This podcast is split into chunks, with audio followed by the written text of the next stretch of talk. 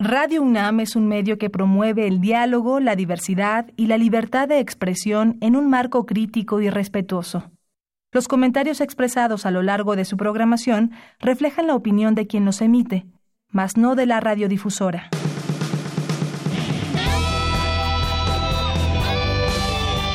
Prisma RU. Relatamos al mundo.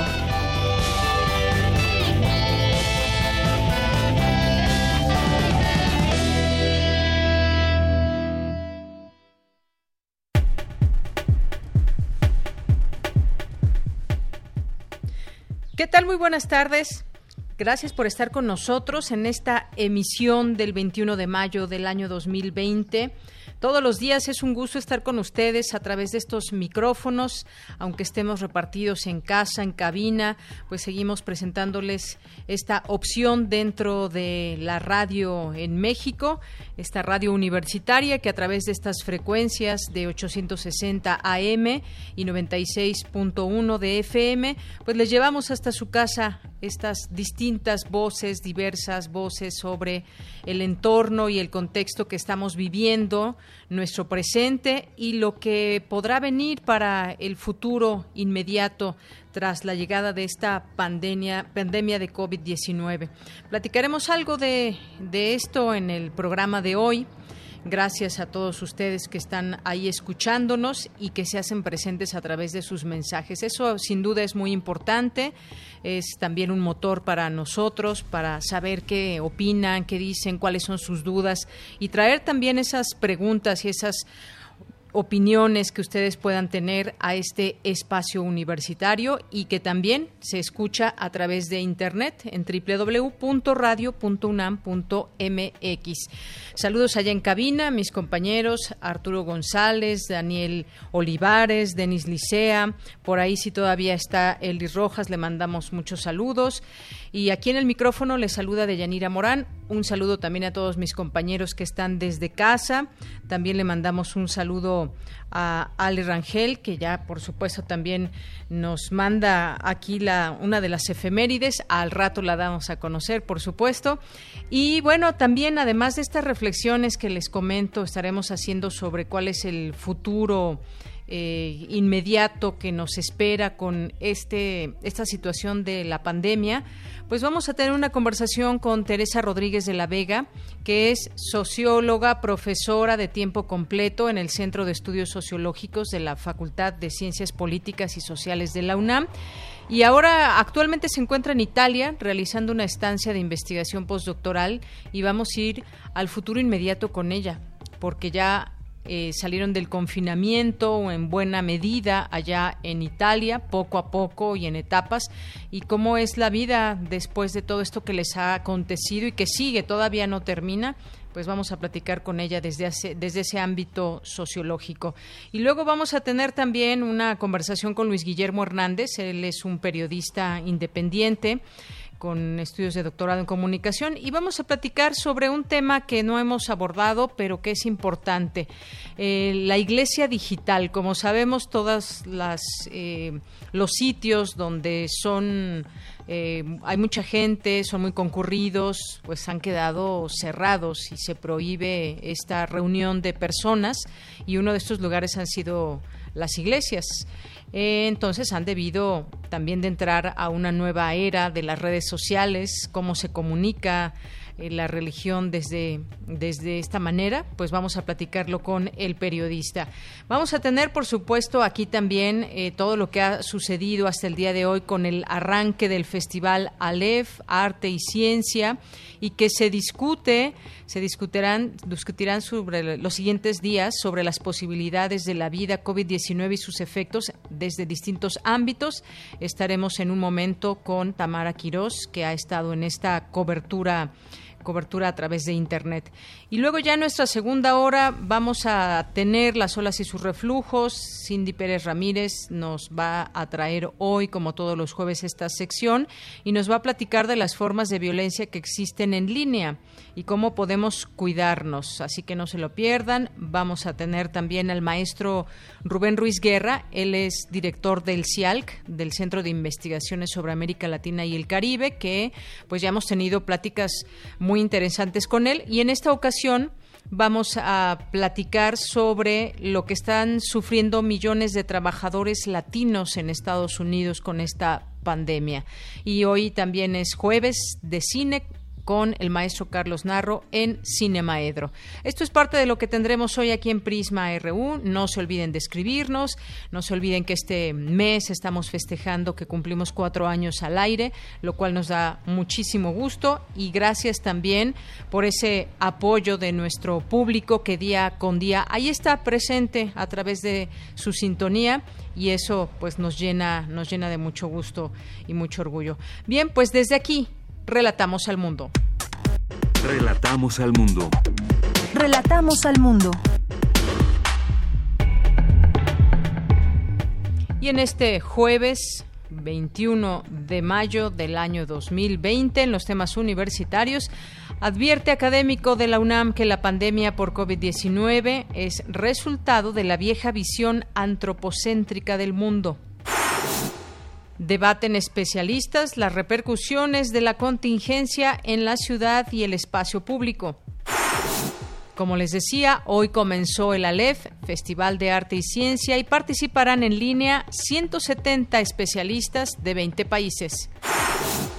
Y en los temas nacionales, tras ser cuestionado sobre los amparos para impugnar freno a energías limpias, el presidente Andrés Manuel López Obrador se dijo respetuoso del Poder Judicial, pero aseguró que acudirán a los tribunales para defender su criterio que restringe proyectos renovables. El número de víctimas y de actos de corrupción en la prestación de servicios básicos creció en 2019 en el país respecto del registrado dos años antes, de acuerdo con la encuesta nacional de calidad e impacto gubernamental 2019 realizada por el INEGI. Las nuevas reglas del mercado eléctrico mexicano son negativas para el crédito porque restringirán la inversión en renovables y agregan incertidumbre al sector, advirtió hoy la agencia Moody's. Pese a que la pandemia redujo la circulación de autos hasta en un 70% en el Valle de México, las concentraciones de dióxido de azufre continúan elevadas debido en gran parte a la quema de combustóleo en la termoeléctrica de Tula. La directora de la CONADE, Ana Gabriela Guevara, fue denunciada formalmente este miércoles por extorsión ante la Fiscalía General de la República. En materia internacional, el número de casos confirmados de COVID-19 en el mundo superó los 5 millones según el conteo de la Universidad Johns Hopkins y la Casa Blanca notificó a los socios internacionales este jueves que se retirará de un tratado que permite a unas 30 naciones realizar vuelos de observación sin armas sobre sus respectivos territorios. Campus RU. Bien, Hoy en nuestro campus universitario, me voy con mi compañera Cristina Godínez, nos tiene el reporte de hoy con los datos sobre la pandemia de COVID-19 en México y a nivel mundial. Adelante, Cristina. Cristina Godínez. Bien, en un momentito tendremos eh, ahora el reporte de mi compañera. Eh, pues bueno, esto es parte de lo que está sucediendo en México. El poco a poco ir conociendo estos, estos datos. Ya está lista mi compañera Cristina Godínez. Adelante. Deyanira, un saludo para ti, para el auditorio de Prisma RU. El mundo superó los 5 millones de personas contagiadas por COVID-19. Esto lo informó la Universidad Johns Hopkins. Además, la Organización Mundial de la Salud registró 106 mil nuevos casos en un solo día, por lo que, indicó el organismo, la pandemia está lejos de ser controlada. mientras en nuestro país, de acuerdo con el reporte actualizado al 20 de mayo, se registraron 424 decesos más que el día anterior y 2.248 casos nuevos. Es José Luis Salomía, director de epidemiología de la Secretaría de Salud. Más de 193.500 personas las que han sido estudiadas ingresaron a protocolo para poder descartar, confirmar y además recibir atención médica por ser casos sospechosos de la enfermedad. 105.129 fueron negativas y 56.594 fueron las personas que se confirmaron a la enfermedad. De este número, solo una quinta parte, el 21%, 12.085, representan a su vez la epidemia activa en México. Y muy lamentablemente se han presentado 6.090 defunciones confirmadas por laboratorio hasta el momento. Hugo López Gatel, subsecretario de Prevención y Promoción de la Salud, dijo que el desarrollo de la epidemia en México no es sincrónico. Cuando vamos viendo todos los días que hay mayor número de casos y mayor número de casos, efectivamente, si lo vemos como país en conjunto, todavía está en una fase de crecimiento la epidemia. Pero ahora que lo veamos de manera individualizada en distintas ciudades, ustedes se darán cuenta que hay sitios como la Ciudad de México, que representa casi la tercera parte de los casos diarios, que están en la fase del de el ACME, y en cambio otras que ya están en descenso muy claramente reconocible. Por su parte, el secretario de Turismo, Miguel Torruco, llamó a reactivar el sector por ser prioritario para el país. Y por ello debemos de reactivar de manera urgente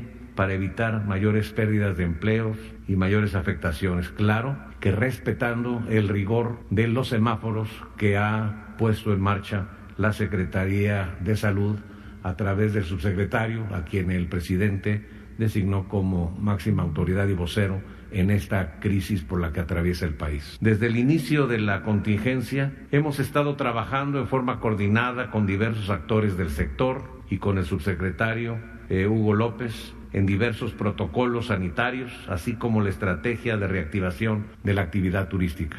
E hizo el siguiente anuncio. Hablé con el presidente de la República y me autorizó dar a conocer a ustedes que para eh, detonar el turismo interno, que es fundamental, van a permanecer los fines de semana largo. Eh, los fines de semana largo, nada más para darles una idea, eh, estamos hablando de aumenta la ocupación hotelera más de 7, 8 puntos, hay más de 2 millones de turistas hospedados en hotel, derrama eh, y se detona el aparato productivo, pero también 5 millones de turistas adicionales viajan a lo largo y ancho, sobre todo en nuestros 121 pueblos mágicos, con una derrama de 38.400 millones de pesos. Ricardo Cortés, director de promoción de la salud, presentó el documento con las acciones que deberá observar la industria turística y que estará regida por el semáforo epidemiológico. Este tiene su base en el semáforo, como ya bien se ha comentado, que es eh, la mejor herramienta que vamos a tener para poder saber qué tipo de actividad vamos a poder regresar en el momento en que estemos eh, en cada uno de nuestros estados. E indicó que se regulará el transporte aéreo y carretero, los servicios de hotelería, restaurantes y bares y las actividades de entretenimiento, mismas que deberán reforzar sus medidas sanitarias. Deyanira, este es mi reporte. Muy buenas tardes. Muchísimas gracias, Cristina Godínez. Muy buenas tardes. Y nos vamos ahora al reporte sobre el Aleph. Vamos al mundo. Relatamos al mundo.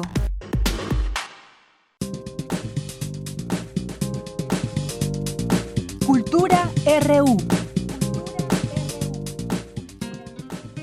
Bien, pues el Aleph 2020 ha comenzado y en esta ocasión será un festival virtual.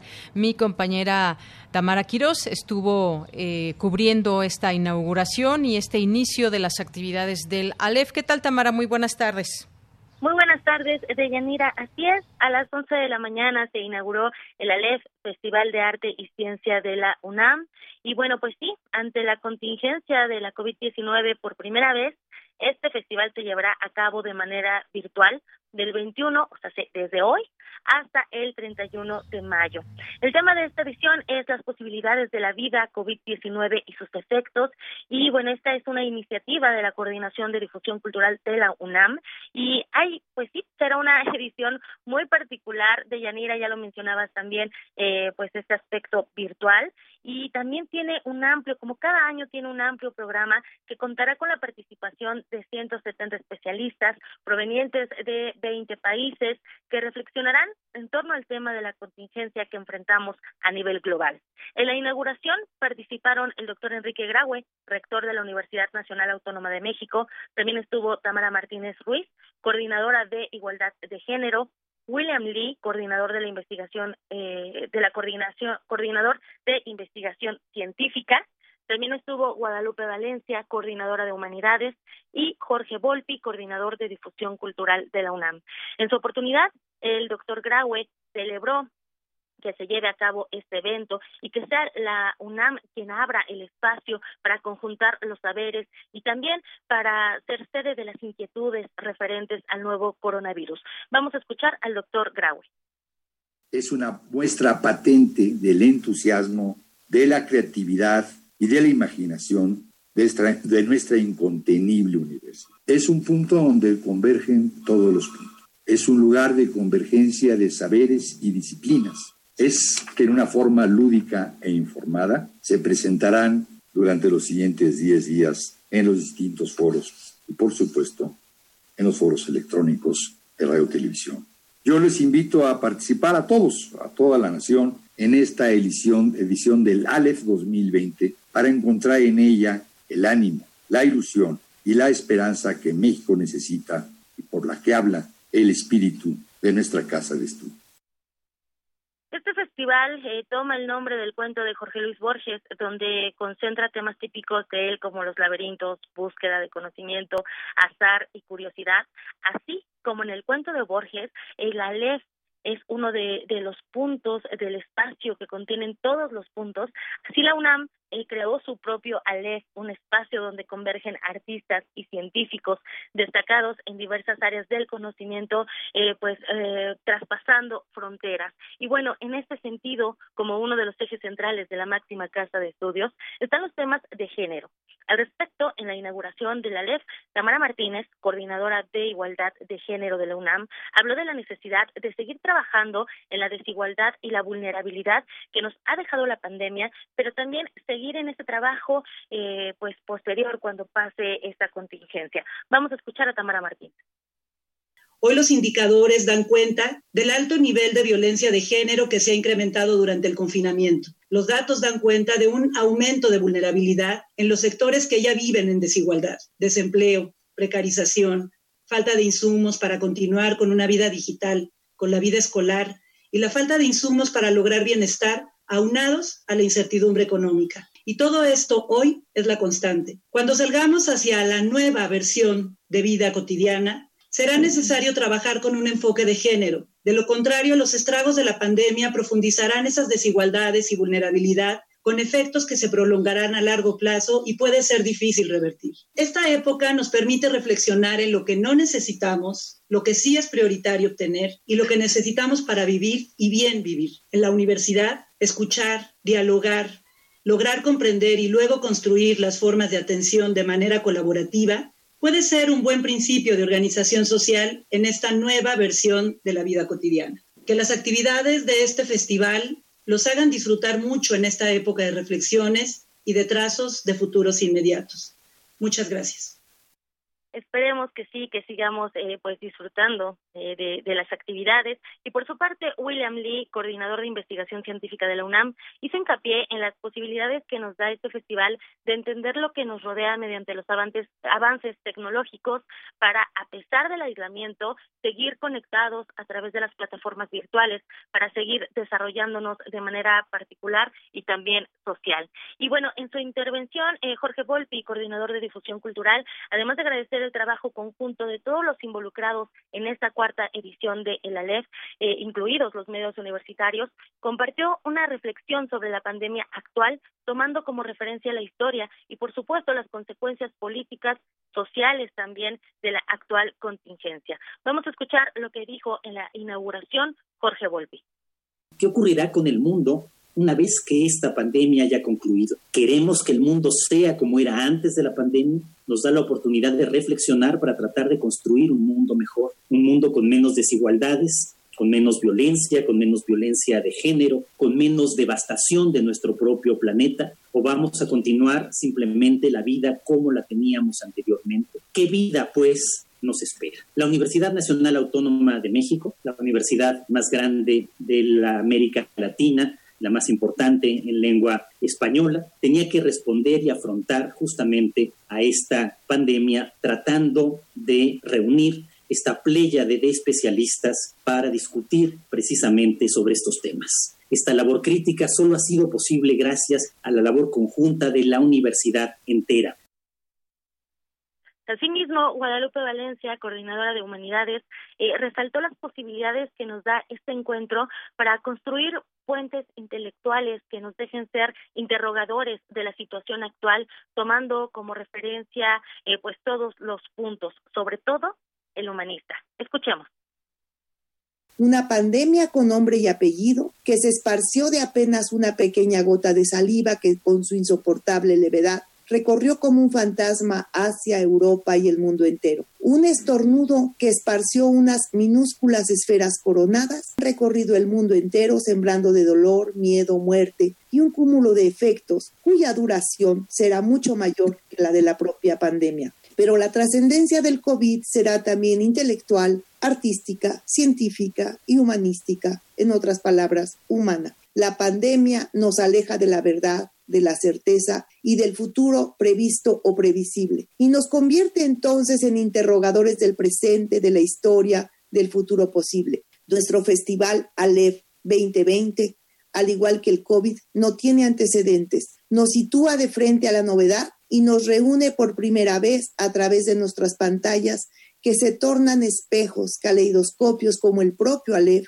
y también reverberos de imágenes que son ideas y pensamientos y expresiones artísticas poderosas para entender la vida en la Tierra antes de COVID, durante COVID, después de él. Así, la inauguración de el Aleph, Festival de Arte y Ciencia de la UNAM, seamos parte de la reflexión desde donde nos encontremos. Hay muchas posibilidades en este punto de encuentro que durará 10 días, donde se compartirán charlas, teatro, cine, entrevistas. Eh, de hecho, a las 12 ya fue la primera conversación, un diálogo sobre el origen de la vida, el conocimiento a nivel celular que ayuda a preservar la salud.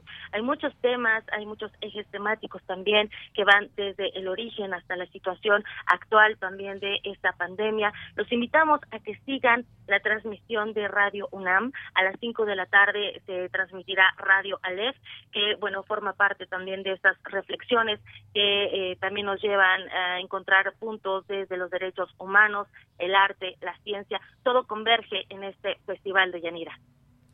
Muy bien, Tamara, pues muchas gracias. Dejamos esta recomendación, como bien dices, a las 5 de la tarde y que revisen la agenda porque hay muchas cosas que pueden ir ustedes eh, agendando en horarios, en días. Hay varios días donde se ha desarrollado esta gran cartelera, así que no se lo pierdan este festival que será a través de estas, eh, de estas transmisiones en cultura.unam.mx, diagonal Aleph, y ahí pueden ir viendo también todo, todo lo que se presenta.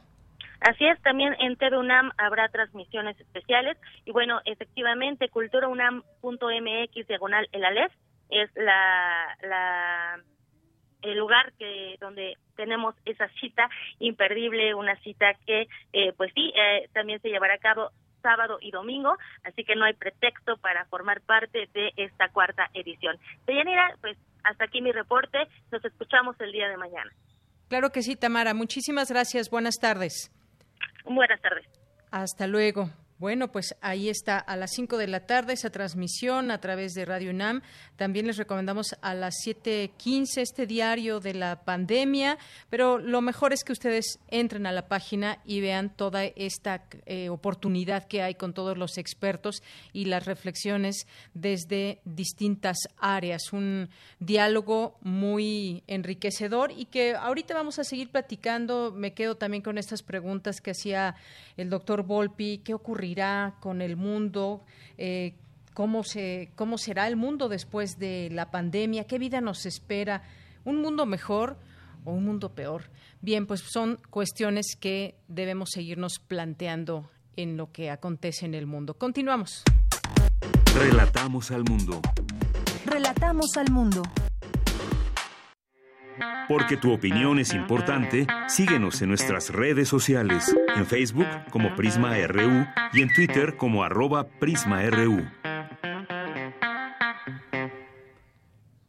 Bien, continuamos. Nos vamos a ir al, al, futuro inmediato, lo que está sucediendo en Europa, donde iniciaron, pues primero esta cuarentena y que ahora comienzan a salir en distintos lugares, poco a poco, como en Italia y España, que fueron dos países eh, terriblemente afectados por la pandemia.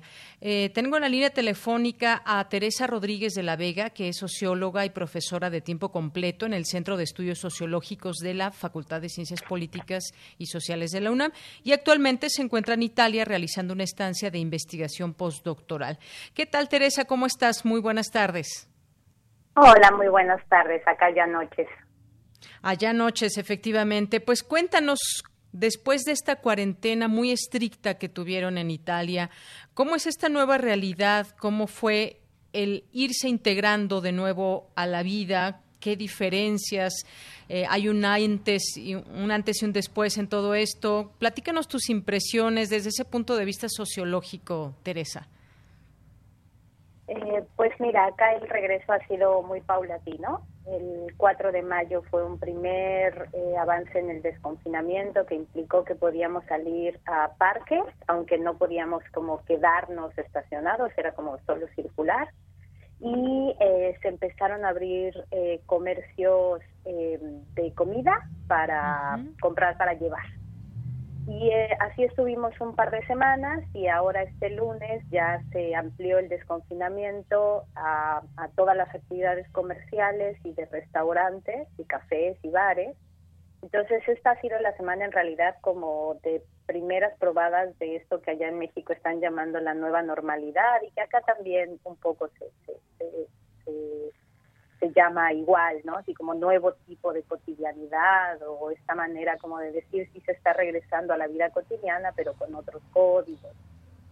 Uh -huh. eh, ¿Qué te digo? Eh, ha sido un regreso muy extraño eh, porque fue mucho tiempo el confinamiento, fue un confinamiento que si bien no fue tan, tan, tan absolutamente estricto como en España. Por ejemplo, en Italia siempre pudimos hacer ejercicio en el aire, al aire libre, siempre uh -huh. y cuando estuviéramos solos. No podíamos hacerlo acompañados, pero solo se podía.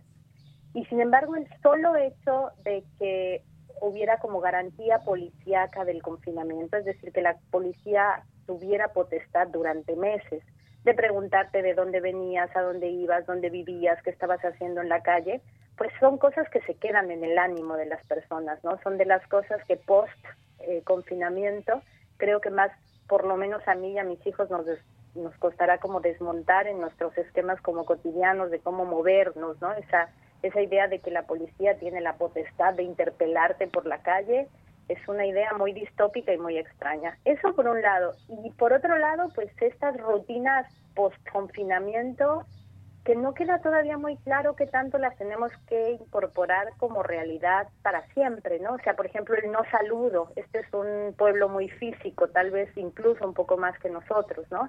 Eh, el saludo de beso, de doble beso.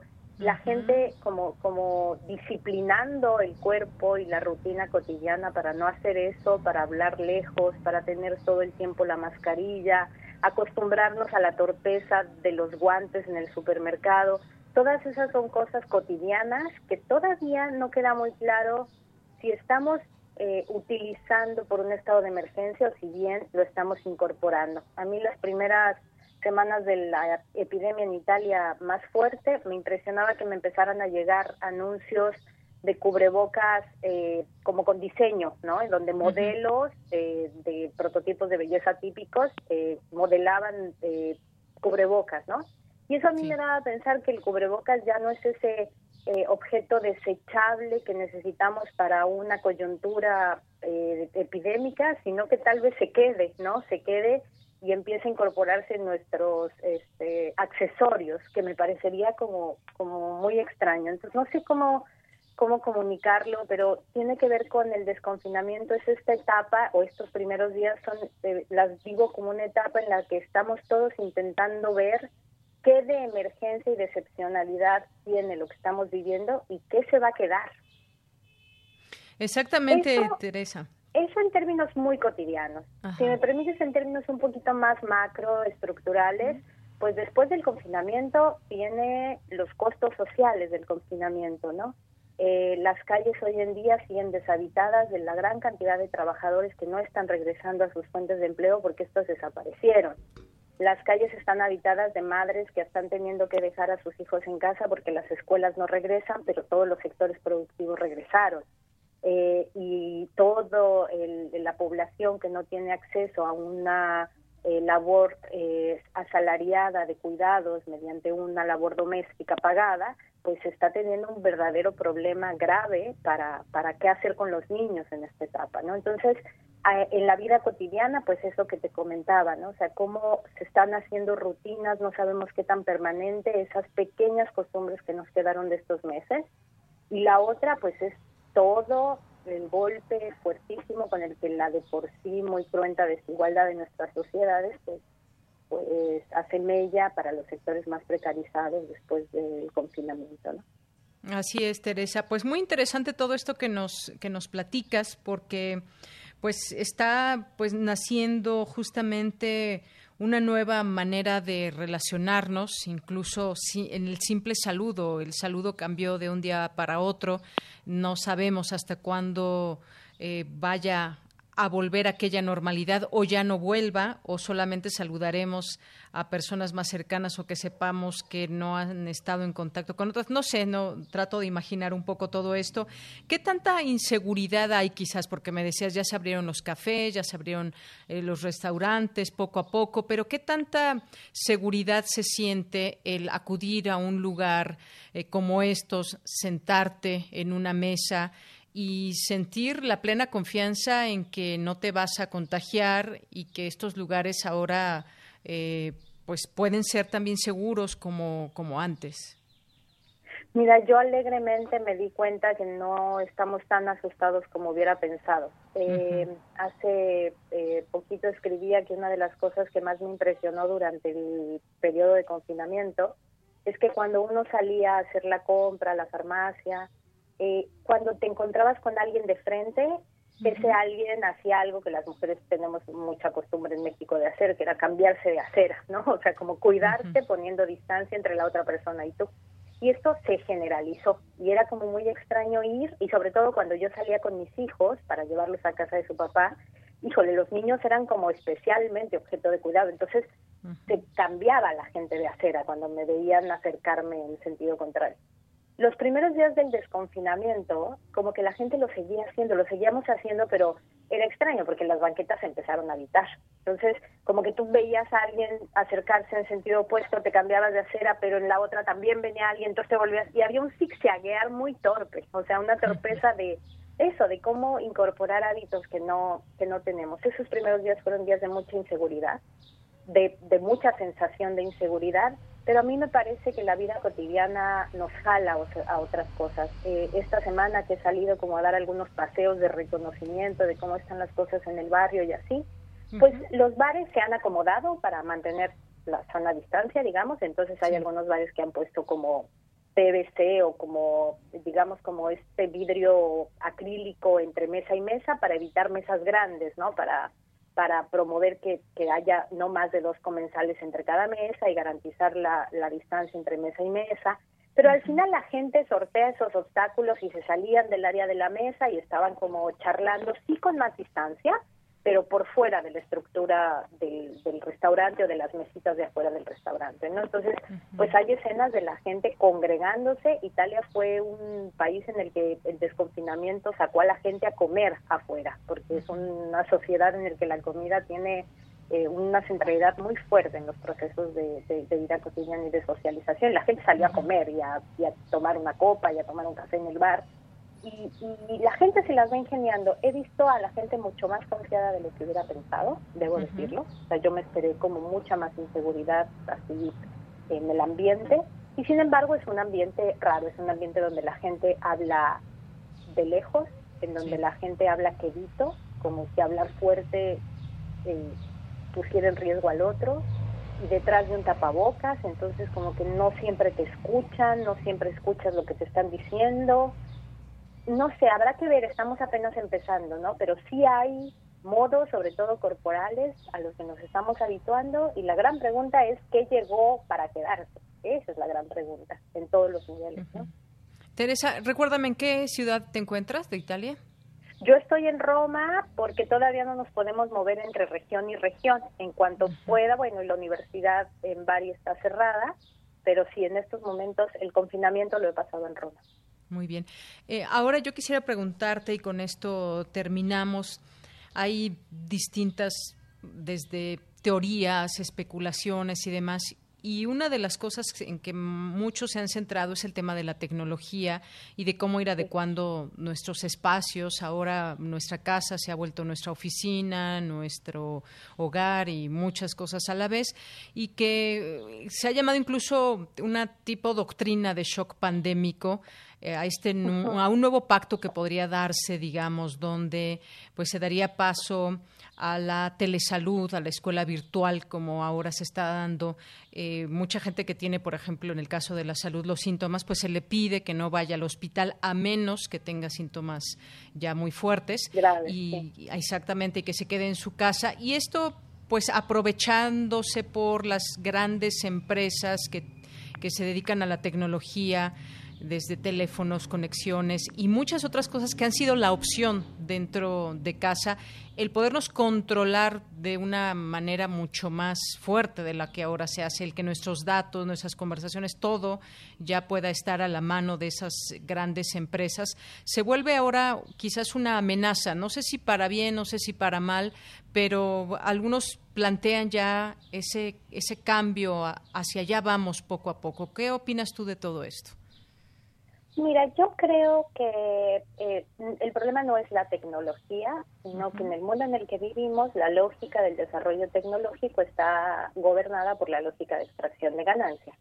Entonces, lejos de que la tecnología pueda hacer frente a las situaciones a las que la humanidad se enfrenta, como puede ser una pandemia del nivel que estamos viviendo, pues la tecnología ahí entra a participar con sus prioridades y las prioridades son las prioridades de las grandes empresas que tienen capacidad de producir nuevas tecnologías. Entonces yo creo que el, que la tecnología no es el problema, eso es muy importante, sino es al servicio de quién está puesta la tecnología. El uso que la tecnología tiene en gobiernos con orientación social, llámeseles como se les llame, como el cubano, pues es muy distinto, ¿no? Entonces, eh, creo que por ahí habría que empezar.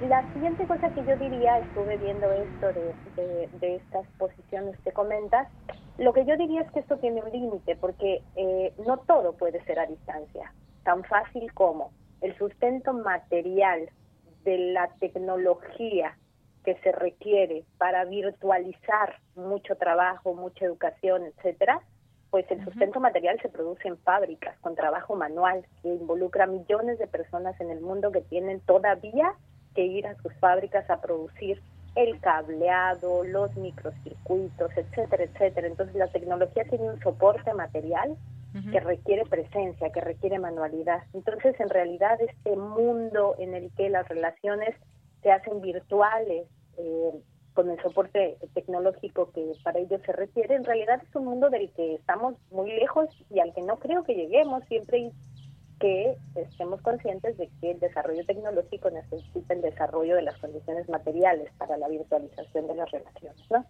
Y por otro lado, te diría que la virtualización de nuestro trabajo, de la educación, de la salud, pues en realidad es algo que toca a los sectores todavía minoritarios que tienen acceso. Una de las cosas más impresionantes es que la brecha tecnológica mapea perfectamente la brecha fuerte de la desigualdad. La gente que vive por debajo de la línea de la subsistencia, por la línea de la pobreza, no tiene acceso a la tecnología. Y entonces, en realidad, se están virtualizando las relaciones de aquellos que vivimos por encima de la línea de la, de la pobreza. La brecha tecnológica hace que de esta virtualización haya millones y millones y millones de seres humanos en el mundo en el, de la que, verdaderamente ni siquiera se enteran de esta virtualización. ¿no? Entonces, creo que sí hay que tener cuidado, creo que efectivamente el problema son los intereses económicos que están detrás de, eh, de, la tecnología que en estos momentos además está recibiendo un impulso impresionante por parte del Estado. Todas las plataformas educativas que están este, eh, montándose sobre la red, etcétera, etcétera, debe, deben estar alimentando millonariamente a las grandes empresas. Además son empresas muy monopólicas. El mundo del Internet es un mundo muy, muy monopólico, ¿no? De muy pocas firmas. Entonces, más allá de eso, creo que todavía estamos lejos en que esa sea la dinámica dominante, porque pues las grandes mayorías de la humanidad están comprometiendo su día a día en labores mucho más pegadas al ámbito de lo manual y de la producción de la riqueza material, ¿no? Muy bien. Bueno, pues nos quedamos con esa, esa reflexión. ¿Qué viene en este tema? ¿Cómo, cómo vamos a ver la tecnología? ¿Cómo la, la veíamos, la estábamos viendo y utilizando en estos momentos? ¿Y qué viene con estas grandes empresas y demás? Teresa, muchas gracias por conversar con nosotros. Un saludo hasta Italia. Gracias. Un saludo por allá. Muchas gracias por la llamada. Muy buenas tardes. Hasta luego. Bien, pues Teresa Rodríguez de La Vega, socióloga. Si la quieren seguir, su Twitter es arroba Tesiture. Así la pueden seguir a través de Twitter. Continuamos. Prisma RU. Relatamos al mundo.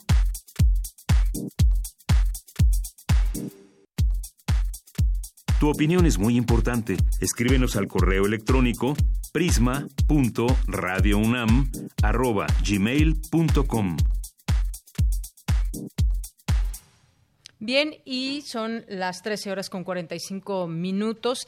Vamos a hablar también de otra de las cosas que suceden en el mundo en torno a esta pandemia y ha sido pues el tema de la religión. La pandemia pues ha afectado, como sabemos, eh, a más naciones que las guerras mundiales. La epidemia está teniendo un impacto en todos los aspectos de la vida, en la familia, en los, pues, en el tema de los negocios, en el trabajo, en la educación, gobierno, economía, pero también la religión. Durante esta emergencia, los gobiernos de todo el mundo pues han restringido el movimiento de los ciudadanos para evitar contagios y adoptar medidas de distanciamiento social y pues mucha gente los domingos o en otros momentos también, en momentos religiosos importantes, pues acude a estos recintos y ahora esto no se puede hacer. reflexionemos un poco en, el tema de la religión. Ya es en la línea telefónica Luis Guillermo Hernández, que es periodista independiente con estudios de doctorado en comunicación por la Universidad Iberoamericana y es director de la plataforma de contenidos periodísticos e investigación Sexta W. ¿Qué tal, Luis Guillermo? ¿Cómo estás? Muy buenas tardes. Deyanira, muchas gracias por eh, permitirme platicar con el auditorio de Prisma eh, Universitario para mí es un placer. Para nosotros también, Luis, pues platícanos un poco sobre esta era, la iglesia digital, qué han hecho las iglesias para entrar en esta nueva era de la pandemia.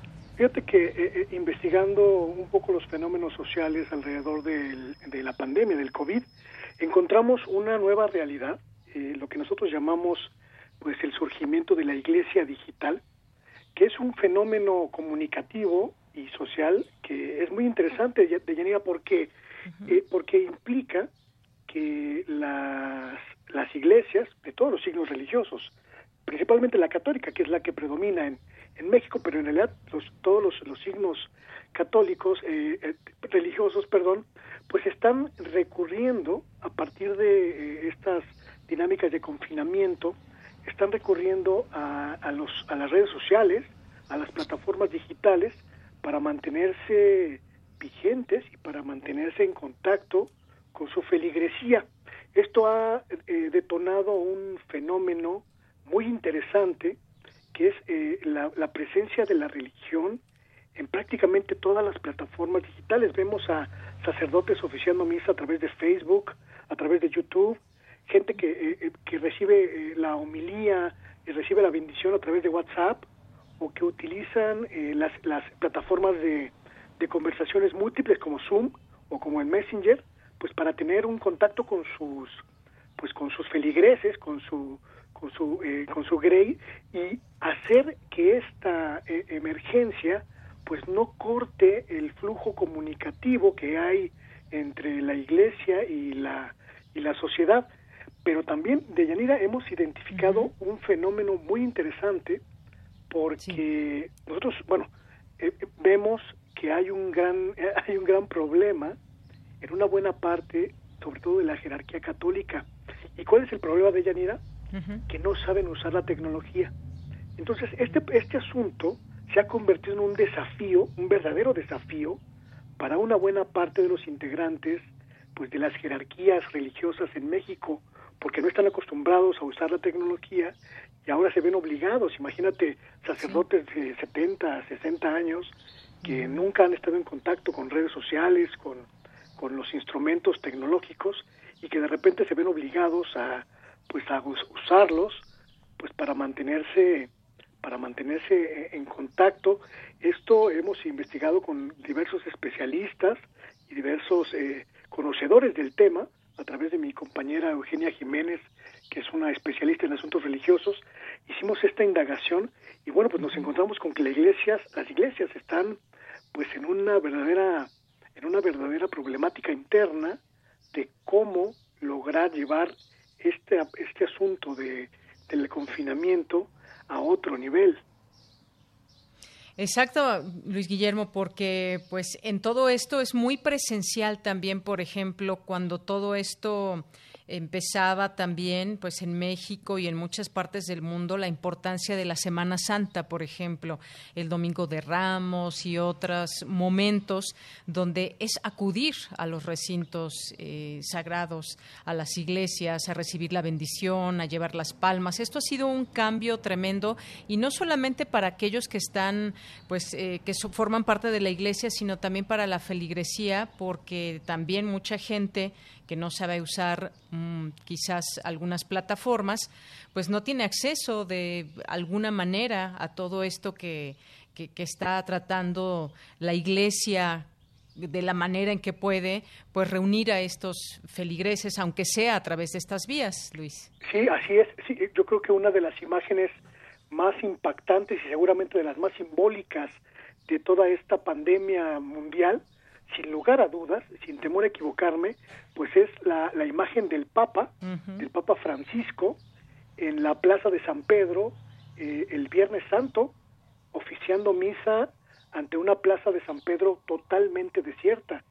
Esto, esto fíjate que es un fenómeno muy interesante porque la reproducción audiovisual de esa misa, de la, de la oración Urbi et Orbi, que se llama en términos religiosos, alcanzó los 35 millones de reproducciones en las diferentes en las diferentes eh, eh, en los diferentes idiomas en los que ha sido difundida a través de YouTube que es la principal la principal estrategia que ha utilizado por ejemplo el Vaticano.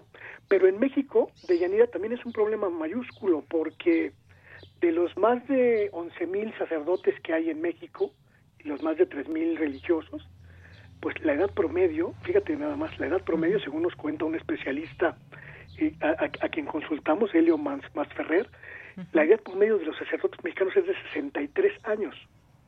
Es gente que no tiene ningún, ningún contacto directo permanente con la tecnología.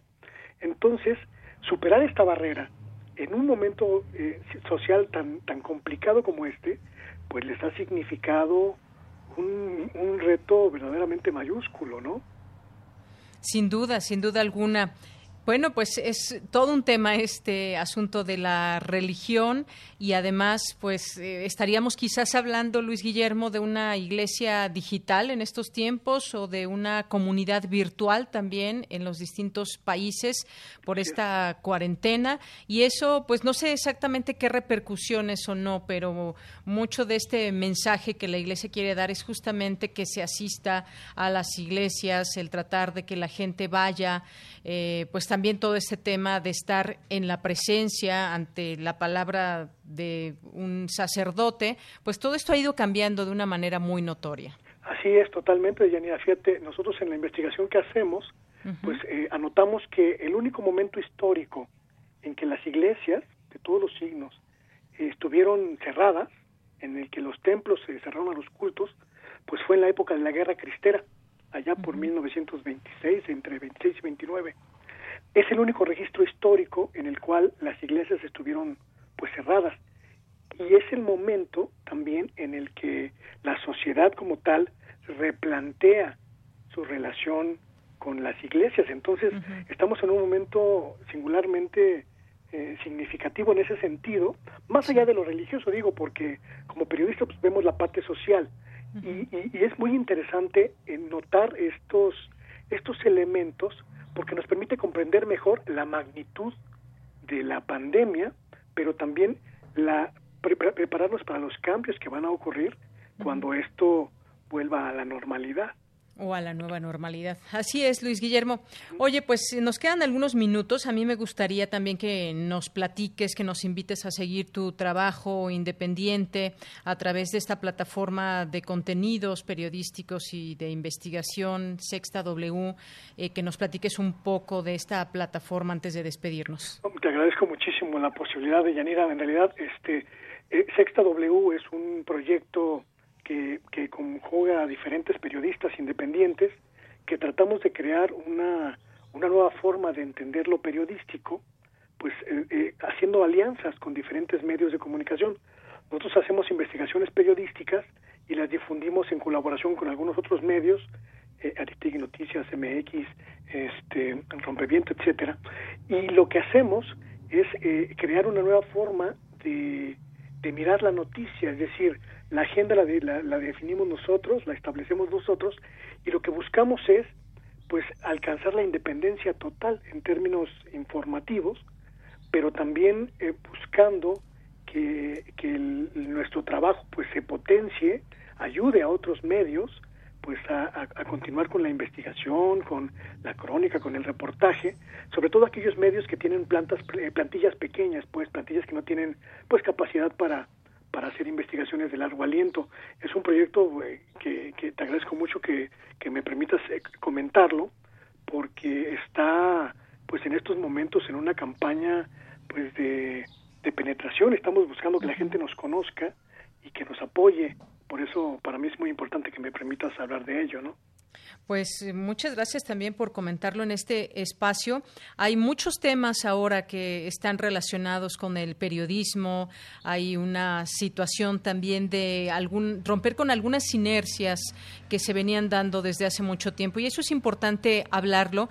Y ahora que mencionas este tema del periodismo independiente, yo te diría se puede, no se puede. Hemos tenido una historia donde difícil vemos, difícilmente se puede ver de pronto un ejercicio periodístico completamente libre, siempre pues normalmente plagado de intereses, plagado de pues apoyos monetarios, chayote o como le quieras llamar. Así es. Cuéntame un poco. Lo estamos intentando, Deyanira, lo estamos intentando. Hay una nueva dinámica eh, que es la que nosotros estamos tratando de tratando de impulsar. Nosotros solicitamos a la gente, a la gente que, que nos sigue, a la gente que nos ve, pues su apoyo, es decir, que, que, nos ayuden a financiar nuestro proyecto y los invitamos a formar parte de nuestro consejo editorial.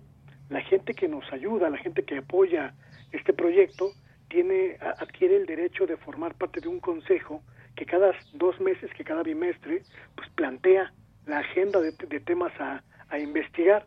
Eso nos permite estar en contacto permanente con nuestra audiencia, pero también depender de ella, es decir, eh, que la gente vuelva a involucrarse con sus medios de comunicación. La independencia nosotros la entendemos como, como una cuestión de estar al margen del dinero público. No le pedimos dinero a, ningún gobierno ni a ninguna entidad pública o privada.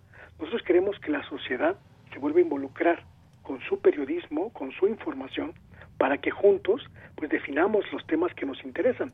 Y creo que lo estamos, lo estamos logrando. No somos los únicos, hay un gran conjunto ya de medios regionales eh, alternativos y la idea es pues que seamos muchos más y que sumemos cada vez a más gente que voltea a ver estas pequeñas islas de independencia y de periodismo alternativo pues para crear una nueva una nueva dinámica de medios de llanera. Muy bien. Pues te agradezco mucho esta invitación, conocer la sexta W. Invitamos a nuestro auditorio. de eso se trata también, de hacer este periodismo de datos, de investigación. No se trata de quedar bien con alguien o de atacar o avalar así nada más, sino de tener esos datos, como sabemos, pues sobre todo con algunas características específicas como la ética, definir bien eh, esto que tanta falta nos hace. Luis Guillermo, muchas gracias por estar aquí en Prisma RU de Radio UNAM. Gracias por tu apoyo incondicional. Muchísimas, muchísimas gracias, Deyanira. Un, abrazo, Luis. Hasta luego. Muy buenas tardes. Fue Luis Guillermo Hernández. Si lo quieren seguir en Twitter es arroba Luis G. Hernán, periodista independiente con estudios de doctorado en, de comunicación por la Universidad Iberoamericana. Conocer este ejercicio periodístico no nos viene mal, sino todo lo contrario. Sexta W. Vamos a hacer un corte y nos vamos también a estas recomendaciones que nos deja Daniel Olivares. Hoy en la UNAM, ¿qué hacer y a dónde ir? La Filmoteca de la UNAM te invita a disfrutar de la séptima sesión del ciclo Jueves de Cine en Casa Buñuel, que en esta ocasión contará con una charla interactiva entre la investigadora Elisa Lozano y el director de arte Eugenio Caballero, ganador del Oscar por su participación en la cinta El laberinto del fauno. Disfruta de esta interesante charla acerca de la vida y obra de este importante director de arte y su aportación al cine nacional. La cita es hoy en punto de las 18 horas en el canal de YouTube de Cultura en Directo de la UNAM. Recuerda que hoy inicia el festival El Alep, encuentro académico y artístico que en esta ocasión reflexionará las posibilidades de la vida, COVID-19 y sus efectos, contando con la participación de 170 científicos y 20 artistas de diversas latitudes, quienes a través de charlas, talleres, videoconferencias, conversatorios y transmisiones especiales enriquecerán el análisis y debate de la vida después del coronavirus. Recuerda, el festival El Alep se llevará a cabo del 21 al 31 de mayo en línea. Consulta la programación completa en www.culturaunam.mx diagonal el Alep. Como parte del ciclo Cine Mexicano de los 70, TV UNAM transmitirá el largometraje Cananea, de la directora Marcela Fernández, que aborda la historia de un migrante estadounidense que cruza el desierto de Arizona y se establece en México. Luego de una búsqueda exhaustiva, encuentra una mina de cobre, la mina de Cananea, donde explota el material existente. Después de recibir apoyo financiero de Estados Unidos, el joven empresario recluta obreros mexicanos quienes, cansados de sufrir maltrato laboral, deciden estallar una huelga. No te pierdas este clásico del cine mexicano y sintoniza hoy la señal de TV UNAM en punto de las 22.30 horas por el canal 20.1 de televisión abierta. Y recuerda, quédate en casa.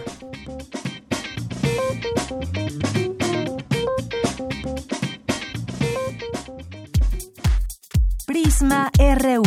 Relatamos al mundo.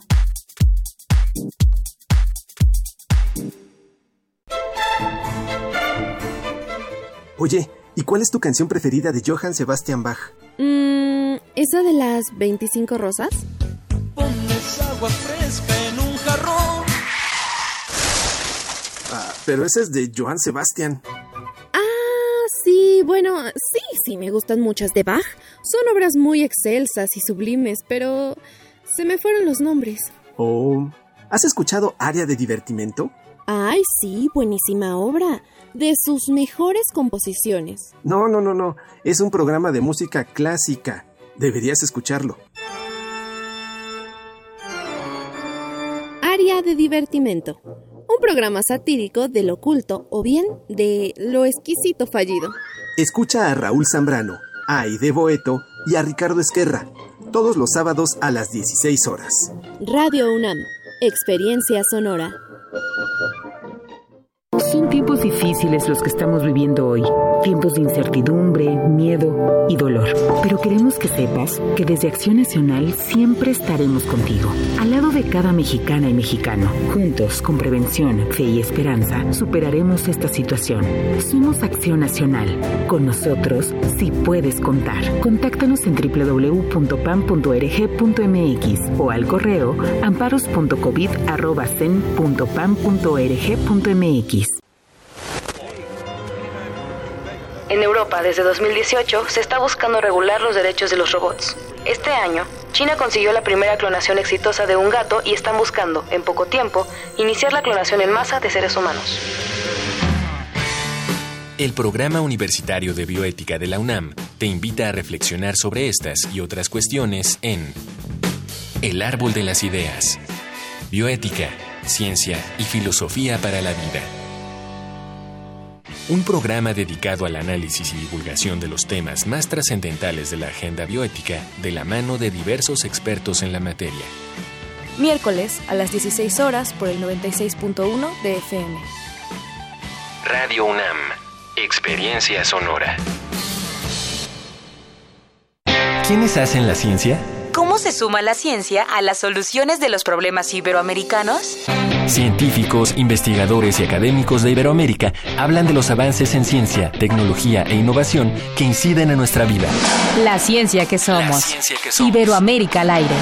Viernes a las 10 y media de la mañana. 96.1 de FM. Retransmisión, domingos a las 9.30 de la mañana por el 860 de AM. Radio UNAM. Experiencia sonora. Porque tu opinión es importante, síguenos en nuestras redes sociales, en Facebook como Prisma RU y en Twitter como arroba PrismaRU.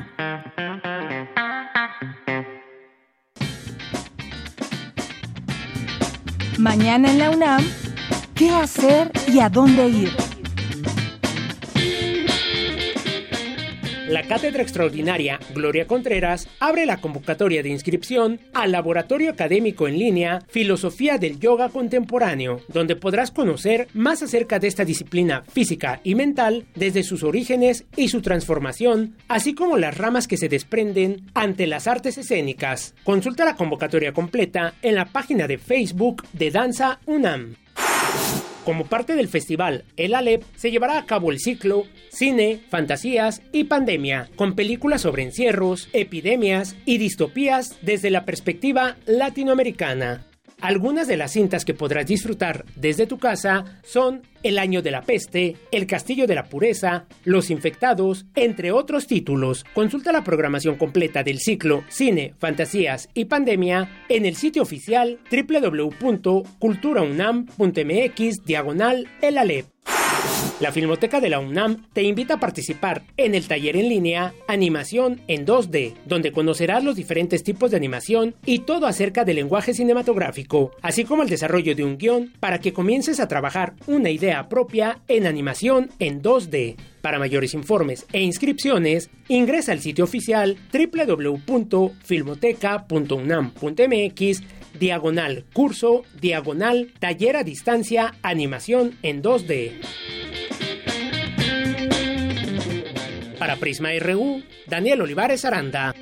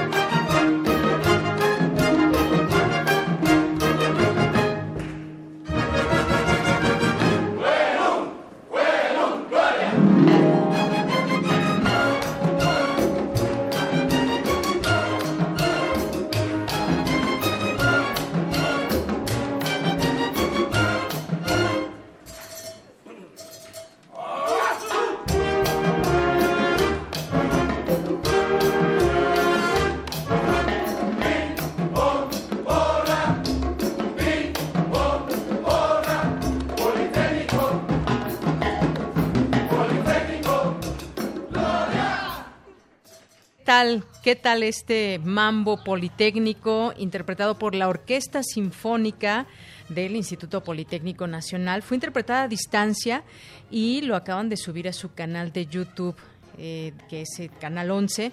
Gracias, Dani, por este, por esta esta música en el marco justamente de que este jueves hoy el Poli cumple 84 años de historia en la que ha formado a muchos miles de estudiantes a nivel internacional y que pues estábamos escuchando ese Wellum que tiene toda una historia, esta eh, porra también politécnica. La técnica al servicio de la patria, ese fue el lema bajo el cual se cimentó lo que se convertiría en una escuela dedicada a formar técnicos que ayudaran al desarrollo del país una idea del general Lázaro Cárdenas cuando fue presidente del país. Así que, pues esto es un poco de lo que se pudo escuchar hoy a través de este canal de, de YouTube del Canal 11, que pertenece al Instituto Politécnico Nacional. Así que a todos los polis les mandamos muchos saludos desde aquí, a todos los politécnicos, no se vaya mal interpretar, a todos los politécnicos les mandamos un abrazo, un saludo, muchas gracias también por ser parte de la sintonía de Prisma de Radio UNAM. Vamos a escucharlo un poquito más.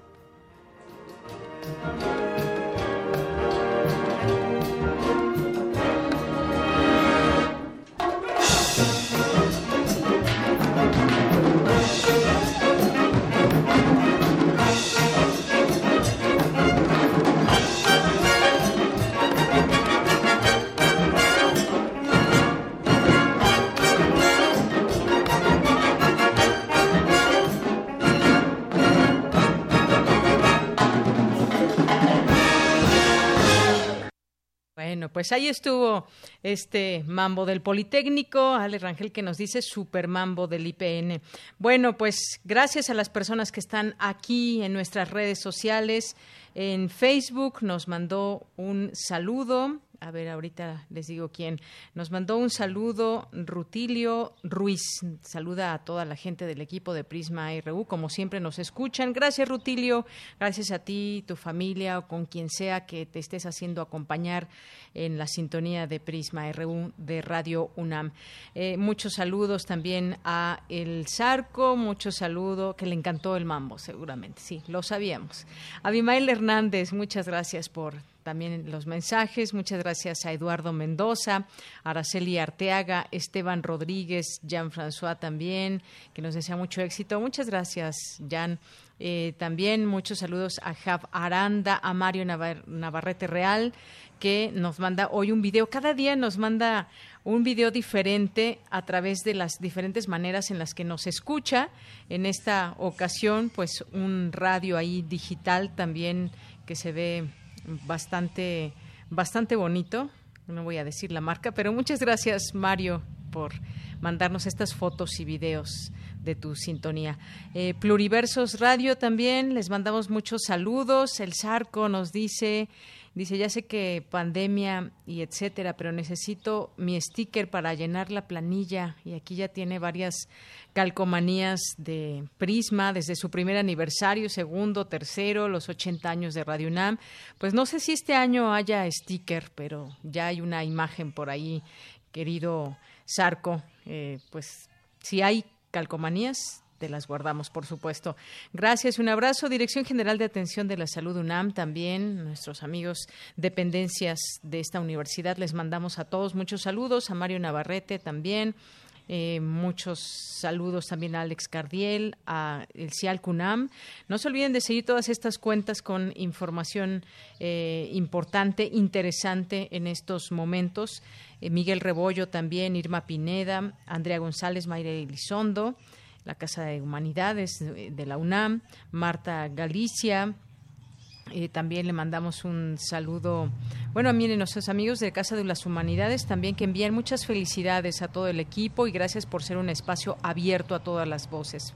Muchas gracias por esta felicitación y ya nos vamos a la información. El Instituto de Investigaciones Sociales trámite y línea el seminario, bueno, eh, estuvo en línea con este seminario, la ciudad y el espacio público en tiempos de COVID-19. Mi compañera Virginia Sánchez nos tiene esta información. ¿Qué tal, Vicky? ¿Cómo estás? Adelante con tu reporte. Hola, ¿qué tal, Deya? Muy buenas tardes a ti y al auditorio de Prisma RU. Bueno, pues las ciudades cambian permanentemente porque son históricas, pero hay momentos en que estos procesos tienden a acelerarse por crisis o situaciones inesperadas como ha sido la pandemia de COVID-19. Y aquí tenemos dos opciones, dejar que los cambios vengan por sí mismos o que nosotros actuemos de manera directa a través de la planificación. Así lo señaló el arquitecto Fernando Carrión de la Facultad Latinoamericana de Ciencias Sociales de Ecuador durante la conferencia La ciudad y el espacio público en tiempos de COVID-19 organizado por el Seminario Institucional Ciudad Neoliberal Debate sobre Injusticias Espaciales y Derechos Humanos del Instituto de Investigaciones Sociales. Escuchemos al arquitecto. ¿Qué es planificar? Aquí hay una definición de José Luis Corallo que a mí me gusta mucho. Él, sostiene que la planificación es el sujeto social con voluntad consciente. ¿Qué significa esto? Sujeto social es que tiene que haber alguna eh, actor, alguna eh, institución, alguna parte de la sociedad que tenga que asumir este papel relevante. Un sujeto social, un actor. En segundo lugar, que tenga voluntad. Pero en tercer lugar, tiene que ser una voluntad consciente. ¿Qué significa esto? Voluntad es adelantarse, es ver cuál es el camino que uno quiere construir y lo de consciente es porque viene precisamente de lo que significa un buen diagnóstico. Una buena planificación, un buen futuro, proviene principalmente de tener eh, buenos diagnósticos y estos diagnósticos tienen que ser absolutamente consensuados. Es decir, señaló que nos toca dirigir los cambios que ya se venían dando como es el modelo de Estado público-privado, la crisis económica, el tránsito alrededor de la tecnología y su masificación y la decadencia del automóvil. Destacó que pues en ese mismo orden de cambio histórico que viven las ciudades hay un elemento muy importante, el shock urbano, porque hay una especie de distopía, es decir, una negación de la utopía, una ruptura, y el COVID-19 ha representado precisamente un shock urbano. Y además destacó que, bueno, el 84% de las poblaciones viven en ciudades, por ello las ciudades más grandes han sido el epicentro de la pandemia, es decir, que el COVID-19 puede eh, eh, definirse como una enfermedad urbana. En cuanto a las propuestas que empiezan a perfilarse respecto a las ciudades a nivel mundial, se han establecido con dos enfoques. Uno de ellos, el sectorial, que a continuación nos detalla el arquitecto Carrión. ¿Qué es planificar? Aquí hay una definición de José Luis Corallo que a mí me gusta mucho. Él, sostiene que la planificación es el sujeto social con voluntad consciente. ¿Qué significa esto? Sujeto social es que tiene que haber alguna eh, actor, alguna eh, institución, alguna parte de la sociedad que tenga que asumir este papel relevante. Un sujeto social, un actor. En segundo lugar, que tenga voluntad. Pero en tercer lugar, tiene que ser una voluntad consciente. ¿Qué significa esto? Voluntad es adelantarse, es ver cuál es el camino que uno quiere construir y lo de consciente es porque viene precisamente de lo que significa un buen diagnóstico. Una buena planificación, un buen futuro, proviene principalmente de tener eh, buenos diagnósticos y estos diagnósticos tienen que ser absolutamente consensuados. Bueno, ahí escuchamos de nuevo el primer audio y no escuchamos a ver si podemos correr el, el segundo de referencia sobre a estas propuestas que empiezan a perfilarse, estas cuestiones de técnicas que por la distancia pues de manera natural se dan. A ver si podemos escucharlo.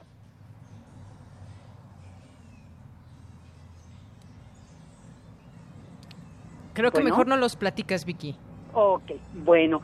Entonces, eh, él señala también, pues ya para cumplir que estos grandes proyectos de ciudad que han eh, existido han tenido tres orígenes, como ha sido pues la recuperación de la historia, no refundar la democracia, un gran shock o crisis de la ciudad, pues en estos casos el espacio público ha sido el elemento vertebrador del proceso de transformador de la ciudad.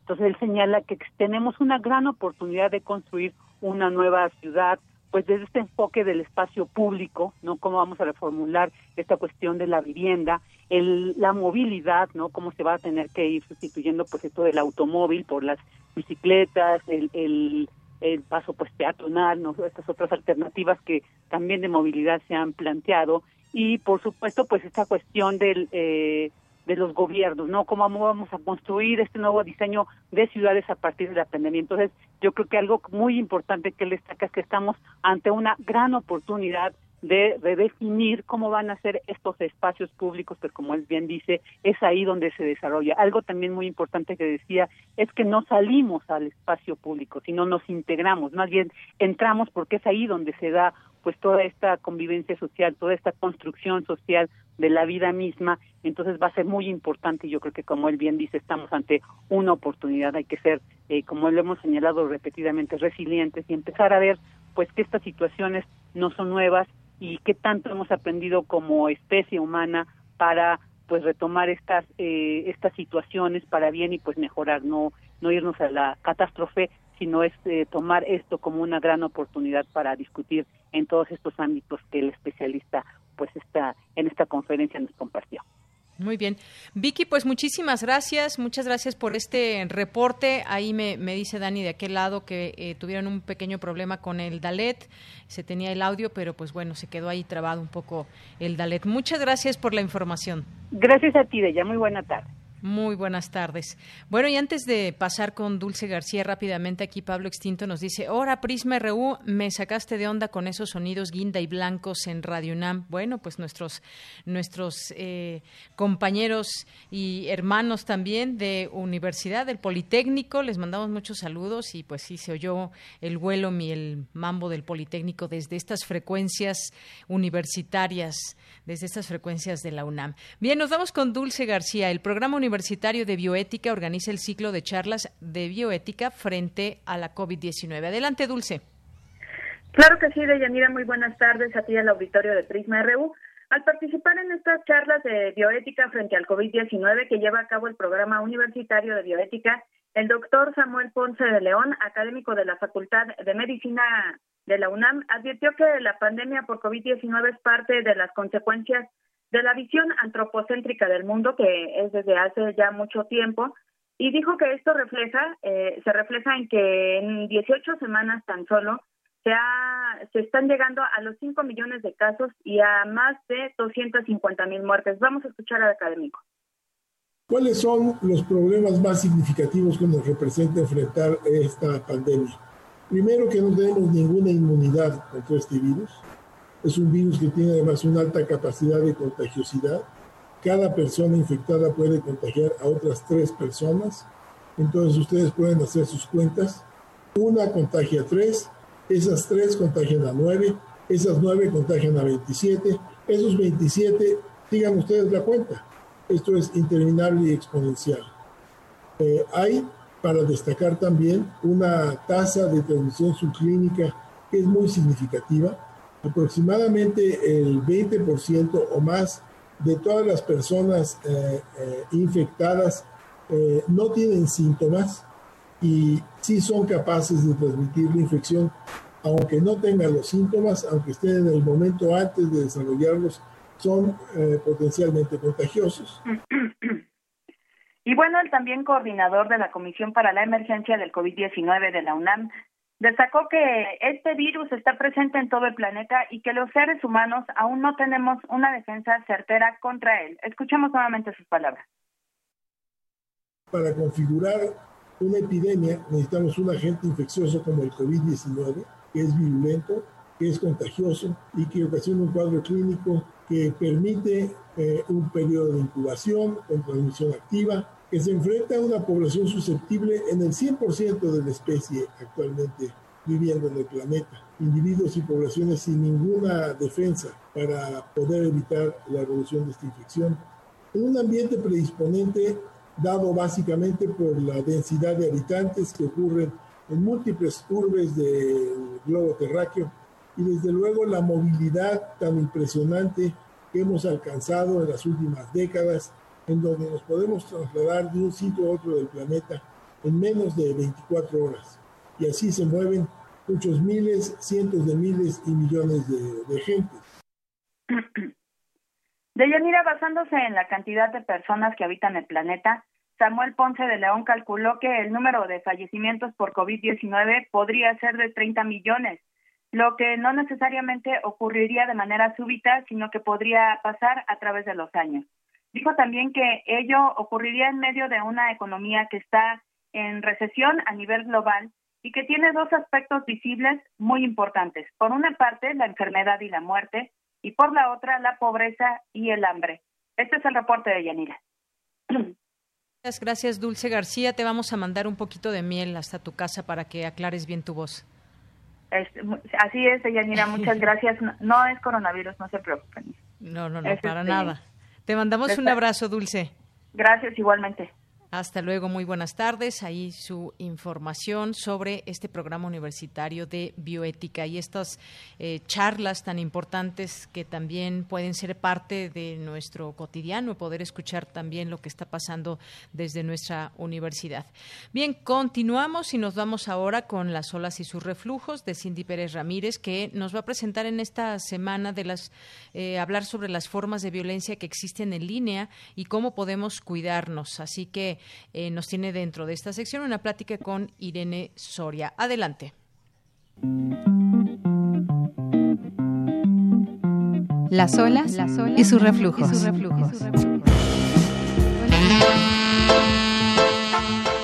Bienvenidas y bienvenidos al espacio Las olas y sus reflujos. Hoy platicaremos de los diferentes tipos de violencia a las que nos podemos enfrentar en línea. Tendremos avances jurídicos y recomendaciones. Iniciamos. El 23.9% de la población mayor de 12 años usuaria de Internet en el país, equivalente a 24.258.000 personas, fue víctima de ciberacoso, según un informe del INEGI. De quienes sufrieron algún ataque, las mujeres fueron las más afectadas, ya que 24.2% declaró que recibió ataques digitales de diversos tipos. Las situaciones experimentadas con mayor frecuencia fueron recibir insinuaciones o propuestas sexuales, el 40%, contacto mediante identidades falsas, el 35.3%, y recibir mensajes ofensivos con un 33.9%. Las formas de violencia en línea contra la mujer y facilitadas por las tecnologías de la información y las comunicaciones se han vuelto cada vez más comunes, sobre todo con la utilización cotidiana y generalizada de las plataformas de medios sociales. Para platicar del tema y qué herramientas nos pueden ayudar a hacer del Internet un espacio seguro para las mujeres, tenemos la entrevista con Irene Soria, doctorante en estudios feministas en la UAM Xochimilco, académica y activista de movimiento de software y cultura libre. Hola Irene, quisiera preguntarte ante pues, este, esta pandemia de COVID-19, ¿cómo se ve la violencia en línea contra las mujeres? Pues es un tema súper presente que sucede en cada momento y que se ve reflejado en todos los espacios que conocemos, ¿no? Uno de los espacios donde se está viendo más esta violencia es en Internet, que me parece que una cosa fundamental es entender a Internet más allá de una herramienta que usamos para el trabajo, para la escuela, para la oficina, para comunicarnos, es un espacio. Ahora está muy habitado. En ese sentido, ¿cómo definimos el acoso en línea? Porque bueno, si bien el acoso callejero, hay una presencia física. Pues mira, el acoso en línea es pues prácticamente el, el hecho de recibir cualquier tipo de acción no, no permitida. Por lo regular esto se da en redes sociodigitales, aunque no es el espacio único. El acoso en línea es una de tantas manifestaciones de violencia en línea contra las mujeres, porque ahí puedes encontrar por lo menos, según algunas caracterizaciones de algunas organizaciones, encuentran por lo menos unas 13 formas de violencia violencia en línea. Una de ellas es el acoso. Consistiría pues en que alguien esté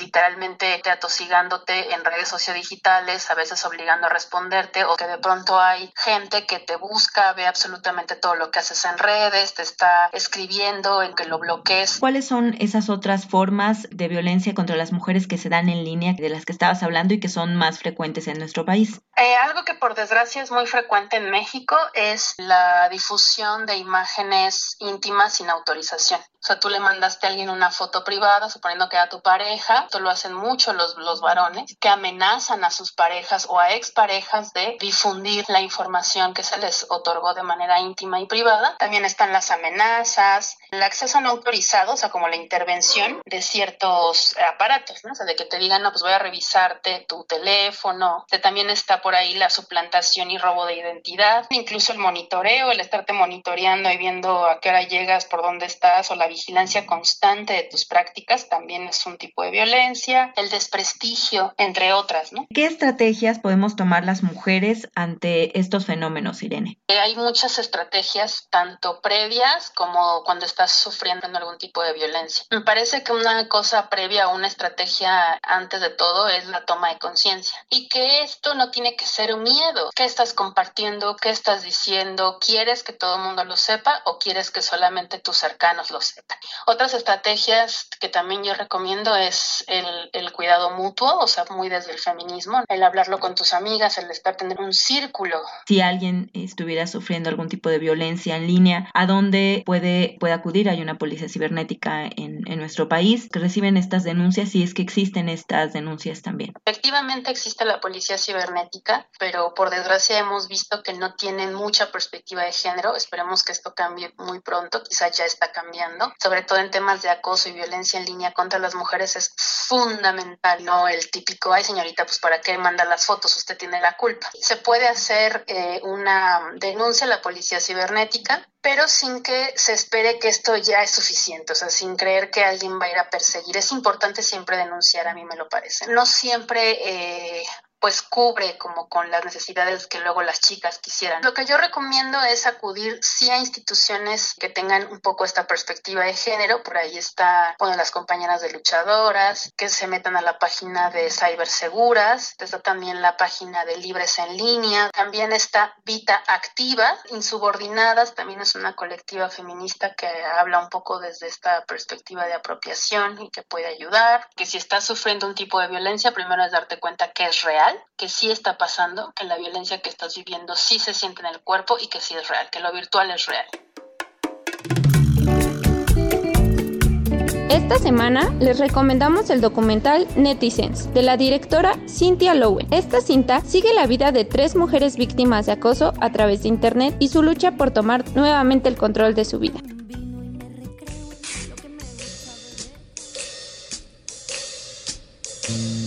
¿Cómo vamos? El Congreso del Estado de Guanajuato inició ayer una serie de debates virtuales para analizar iniciativas sobre la despenalización del aborto. Cabe recordar que en el 53% de los casos de hostigamiento por Internet no se logró identificar al agresor.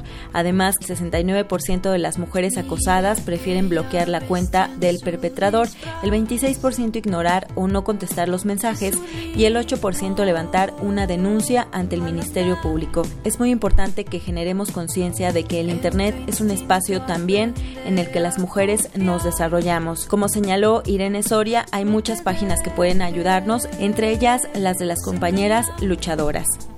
Volvemos contigo de Yanira, comentarios al Twitter arroba PrismaRU.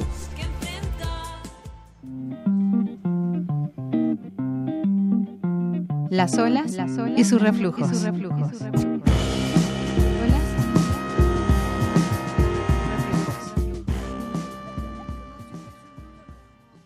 Bien, bien, pues muchas gracias, eh, Cindy. Aquí traen un buen cotorreo en, en, redes sociales, Pablo Extinto, El Zarco, que pues pensaron que de pronto estaban en el 95.3, nuestros vecinos también del cuadrante Radio IPN y que les gustó mucho el mambo, pero pues que se confundieron, pues sí, como aquí desde nuestra cuenta de Radio UNAM, pues son nuestros hermanos, por supuesto, también universitarios. Bien, vamos a continuar ahora con las breves internacionales de mi compañera Ruth Salazar. Internacional RU. La ONU pidió este jueves a la Unión Europea que busque un acuerdo para acoger a 160 migrantes bloqueados en el Mediterráneo desde hace dos semanas y que sean puestos en seguridad en tierra firme. Al menos 72 personas perdieron la vida por el paso del ciclón Amphan, el más potente registrado en dos décadas en el Golfo de Bengala. La ministra principal del estado indio, Mamata Barneje, afirmó que nunca antes se había visto un desastre similar y anunció apoyos para cada una de las familias afectadas por el fenómeno natural. Michael Cohen, ex abogado del presidente de Estados Unidos Donald Trump, encarcelado por fraude y violación de la ley de, financiación electoral, salió de prisión este jueves y regresó a su hogar en Nueva York, donde deberá permanecer en arresto domiciliar. El coronavirus ha infectado a más de 10.000 trabajadores de la salud en Irán, al tiempo que en el sur de Yemen la cifra de decesos vinculados con el virus de un centro médico operado por un grupo de ayuda internacional da una fe de una catástrofe mayor en el país devastado por la guerra, según Médicos Sin Fronteras.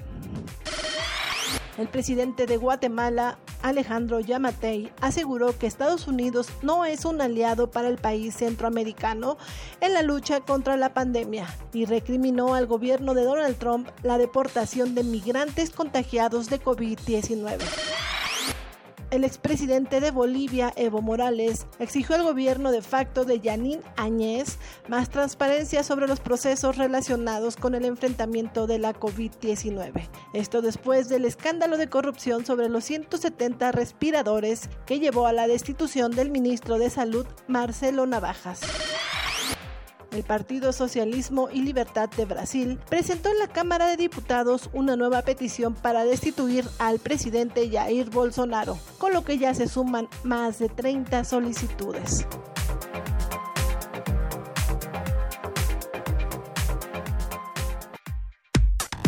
Relatamos al mundo. Relatamos al mundo. Bien, continuamos, son las 2 de la tarde con 33 minutos y le quiero dar la bienvenida a este espacio al maestro Rubén Ruiz Guerra, que es maestro en Historia de América y director del Centro de Investigaciones sobre América Latina y el Caribe, el CIALC de la UNAM. Maestro, es un gusto saludarle, buenas tardes. Hola, buenas tardes, Deyanira, qué gusto estar contigo y con tu público nuevamente. Muchas gracias, maestro. Pues ahora vamos a platicar de pues una parte de lo que están sufriendo eh, muchos trabajadores latinos en Estados Unidos, como sabemos, pues muchos ya con vida hecha allá, algunos pues no con todos sus papeles en orden, en calidad de ilegales muchas veces, pero pues se han vuelto también importante este núcleo desde hace mucho tiempo y ahora qué papel juegan en esta en esta pandemia? ¿Hay trabajo para ellos? ¿No hay trabajo? En fin, estamos en un momento de muchos cambios y hay también una incertidumbre en todo esto. Me gustaría que nos platicara sobre el tema, maestro.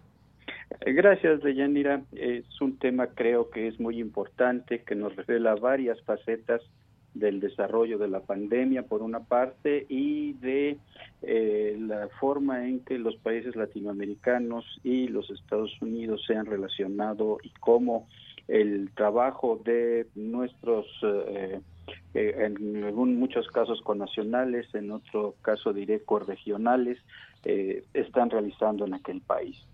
Es importante señalar que cuando hablamos de Estados Unidos estamos hablando de un mundo enorme, impresionantemente grande. Estamos hablando de un país de alrededor de 350 millones de habitantes, estamos hablando de un país con 50 estados y 50 estados que son más grandes ellos mismos que muchos países. Entonces, creo que eh, vale la pena empezar por ahí. Estamos hablando de el país que en este momento es el más golpeado por la pandemia. Se habla de más de un millón seiscientos mil contagios, se habla ya de cerca de 100 mil muertos en ese país y una parte muy importante de esta carga, de este costo humano, ha sido puesto por eh, los latinos, los que son recientes migrantes o los que ya llevan mucho tiempo eh, ahí en, los Estados Unidos. Tendríamos que recordar que los Estados Unidos son un país en donde el tema étnico se lleva de generación en generación. Allí no sucede esto de que la segunda o tercera generación ya se identifica como estadounidense, sino es estadounidense, pero también lleva la carga de su familia de origen, aunque hayan ya pasado tres, cuatro, cinco generaciones pueden ser irlandeses, pueden ser noruegos, pueden ser eh, latinos, pueden ser mexicanos, pueden ser ecuatorianos, pero a lo largo de las generaciones eso se mantiene. Entonces esa es la primera precisión que tendríamos que hacer. Hay alrededor de 60 millones de latinos en los Estados Unidos, de los cuales se calcula conservadoramente que 11 millones son migrantes de reciente eh, eh, llegada y que la enorme mayoría de ellos además son indocumentados, no tienen papeles para acreditar una estancia legal. Y esto va a marcar la manera en que se integran en la sociedad. Y a final de cuentas, la pandemia lo que nos ha mostrado es cómo en los diferentes países las sociedades se han venido integrando o desintegrando. Una parte muy importante de estos migrantes latinos llegan a Nueva York, que es un estado que es un gran imán de migración. Los mexicanos no llegan tanto ahí, pero sí llegan de otras nacionalidades y aún de Puerto Rico, el estado libre asociado. Y ahí es en donde se ha dado una muy clara muestra del golpe que la pandemia ha dado a estos migrantes. Medios internacionales de enorme prestigio, de enorme importancia, han llamado la atención al respecto. Estamos pensando dentro de los Estados Unidos, el Times de Nueva York, la cadena CNN, fuera de los Estados Unidos, estamos hablando de la BBC de Londres, de Deutsche Welle, eh, alemana, en fin, han puesto el énfasis en que ha habido un golpeteo sumamente fuerte. Si le hacemos caso a las cifras que ha dado el alcalde de la ciudad de Nueva York, de un eh, eh, del total de muertos que ha habido ahí, que son poco menos que 30 mil, y aquí tendríamos que recordar que con esos poco menos de 30 mil ha habido más muertos en Nueva York que en Brasil, México y Perú, que son los países latinoamericanos eh, eh, que más han sido golpeados por la pandemia. Yo sé que el tema de los, las cifras siempre es errático, siempre nos puede generar problemas, pero es simplemente para darnos una idea de la magnitud de esto. Bueno, de esos eh, 30 mil eh, eh, personas, casi 30 mil personas que han muerto en Nueva York, de acuerdo a las cifras del, del alcalde de la ciudad, Bill de Blasio, el 34% han sido latinos. Eso es algo eh, muy, muy fuerte, pensando en que eh, no hay una, no es proporcional a la cantidad de latinos que hay en la región. Esto es singular, ha habido otros estados en donde el golpe no ha sido tan fuerte o aún ha sido eh, menor. Pensemos, por ejemplo, en eh, eh, California, en donde el 39% de la población es latina, pero el 36% representa la cifra de fallecidos ahí, o en Texas, donde el 40% de la población es latina y el 26% ha aportado a la cantidad de personas fallecidas en la región. Sin embargo, es muchísimo, sin embargo, es muchísimo y tendríamos que explicarnos por qué es que se han dado unas cifras de esta naturaleza. Tenemos que pensar que en primer lugar sean de primera o de tercera o cuarta generación, una parte muy importante de estas de esta población eh, de origen latino en los Estados Unidos es particularmente marginada. Eh, hay un par de grupos más marginados todavía que ellos, que son por una parte la población afroamericana y por otra parte los eh, grupos étnicos, estos que nos hicieron famosos las películas del oeste y son muy marginados y esto tiene muchas implicaciones que los hacen más sensibles a el tema de eh, las afectaciones de la pandemia. En primer lugar, la enorme mayoría de estos migrantes latinos viven en espacios sobrepoblados, viven en espacios en donde la gente está en, espacios cerrados, muy pequeños, en donde se reúnen varias generaciones de, eh, eh, de una misma familia o varias familias se reúnen o, por ejemplo, en el caso de los trabajadores agrícolas, mucho es el caso de aquellos que están en habitaciones que les proporcionan a un precio alto, pero que ellos pagan porque lo pueden pagar con el magro ingreso que, que reciben. Pero todo esto significa un gran, una gran aglomeración. Una de las respuestas que se han dado en todo el mundo a la pandemia y que parece ser que funciona de alguna manera ha sido el distanciamiento. En esos espacios no es posible el distanciamiento. Por otra parte, son personas que tienen eh, eh ingresos bajos y escasa educación alimentaria. Entonces, están mal alimentados y eso se refleja en temas de mala salud. Y entonces, algunas condiciones preexistentes los hacen más sensibles al tema del, del COVID. Por ejemplo, temas de obesidad, diabetes o enfermedades de, del corazón.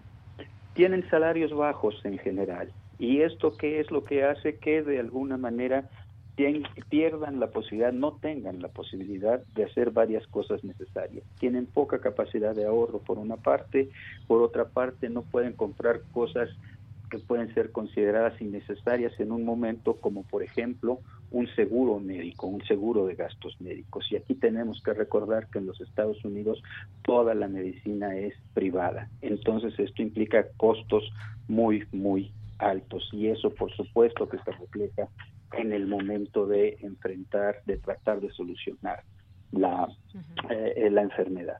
Hay otros dos elementos más aquí que tenemos que considerar.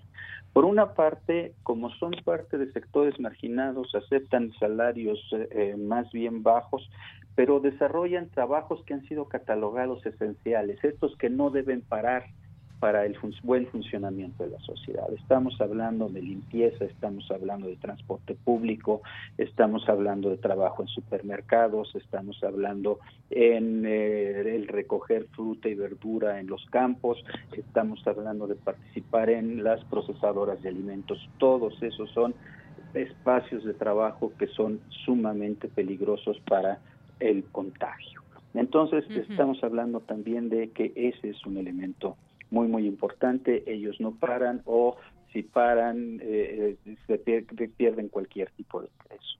y hay algunos otros elementos más. En primer lugar, la política agresiva de Donald Trump ha significado, por ejemplo, que no sean sujetos que puedan recibir los apoyos federales para quienes pierden el trabajo en los Estados Unidos. En el caso de California, el gobierno estatal está sí apoyando a sus trabajadores agrícolas sobre todo, pero es más bien excepcional. Temen a la deportación, hay muchos casos, la BBC reporta muchos casos, por ejemplo, de gente que está trabajando en el sector salud, pero que tiene un enorme miedo a que en un momento determinado lo puedan deportar, como esto que decían ahora en las noticias de que están regresándole a Guatemala personas enfermas del, del COVID, ¿no? Altas tasas de desempleo, creo que ya lo dije. En fin, estamos hablando de una situación en la cual son sumamente vulnerables y la única respuesta que se ha podido tener es la que ellos mismos, organizaciones sociales que se han eh, reforzado, vamos a decirlo así, ya tenían un trabajo ahí, pero que han incrementado el esfuerzo para atender a quienes han perdido trabajo, no tienen cómo conseguir alimento, aquellas familias que han perdido a uno de sus sostenes económicos. Claro, y sobre todo también otro elemento que están lejos de casa. Muchos de estos migrantes tienen su familia en los distintos países de donde son, en el caso también de los eh, de los mexicanos que se encuentran allá, algunos que pues desafortunadamente ya perdieron la vida y todo esto también eh, maestro en cuanto a los flujos migratorios que han cambiado también esas eh, formas, esas maneras también de, de traslados, de internamiento, por ejemplo en el caso de México han cambiado y el muro también ahora ahora quizás sea también este enemigo invisible, un virus que ha detenido también en gran medida esa, esa migración tan constante que se estaba dando eh, por México. Totalmente de acuerdo contigo, Deyanira. Ese es un tema muy, muy importante que no sabemos cómo se va a reconformar la sociedad. Bueno, en general las sociedades en el mundo, pero en el caso de la sociedad norteamericana no sabemos cómo se va a reconformar. Tenemos allí el gran tema, el gran, gran tema que estos migrantes que en muchas partes no son queridos, la administración Trump ha sido particularmente dañina en términos no solo de lo que haya podido lograr, en términos de detención de migrantes indocumentados y de repatriación de esos migrantes indocumentados, sino sobre todo en el tema de generar una potenciar, vamos a decirlo así, la animadversión en contra de los migrantes, sean recientes o sean de, de vieja data. Hay un tema muy fuerte que es eh, que los Estados Unidos es una sociedad que en este momento tiene mucho miedo y cuando se tiene miedo siempre se buscan chivos expiatorios. Y entonces si los chivos expiatorios hablan español es un buen prospecto para poder echarles la culpa de muchas cosas y esto genera rechazo y esto genera repulsión. Eso va a tener que cambiar, evidentemente va a tener que cambiar en el momento en que la actividad económica se restablezca. Los Estados Unidos han sufrido de una manera muy fuerte el paro de la actividad económica. En la medida en que esto se recupere, creo que eh, eh, se va se va a, a, ver más espacio para nuestros migrantes. Aquí el tema es qué tanto queremos que nuestra gente migre. Yo creo que esa es una de las grandes tareas que tenemos nosotros por delante. Muy bien, maestro, pues muchas gracias por conversar con nosotros sobre este tema. Nos dice por aquí Lil Morado, comenta una amiga de San Diego, California, que los neoyorquinos no tomaban muy en serio lo de la pandemia. Qué triste hoy con tantas muertes. Bien, maestro, pues muchísimas gracias por acompañarnos en este, en este jueves 21 de mayo. De que al contrario, siempre es un privilegio estar contigo y con tu público. Igualmente para nosotros, maestro. Hasta luego. Hasta luego. Muy buenas tardes. Gracias al maestro Rubén Ruiz Guerra, que es maestro en Historia de América y es director del, Centro de Investigaciones sobre América Latina y el Caribe. Arroba UNAM los pueden, lo pueden seguir a este centro a través de esta red social de Twitter. Y también le, le mandamos un saludo a Silvia Gabriela Romo y a Monse Magia, que nos dice que su abuelo era activista del Politécnico Nacional. La primera marcha a la que fue sola fue ante la revocación de ingenierías del instituto y que sintió muy bonito escuchar este mambo en Prisma y manda felices 84 a los compañeros, banderita blanca y guinda. Bien, pues continuamos. Relatamos al mundo. Relatamos al mundo. Tu opinión es muy importante. Escríbenos al correo electrónico prisma.radiounam@gmail.com.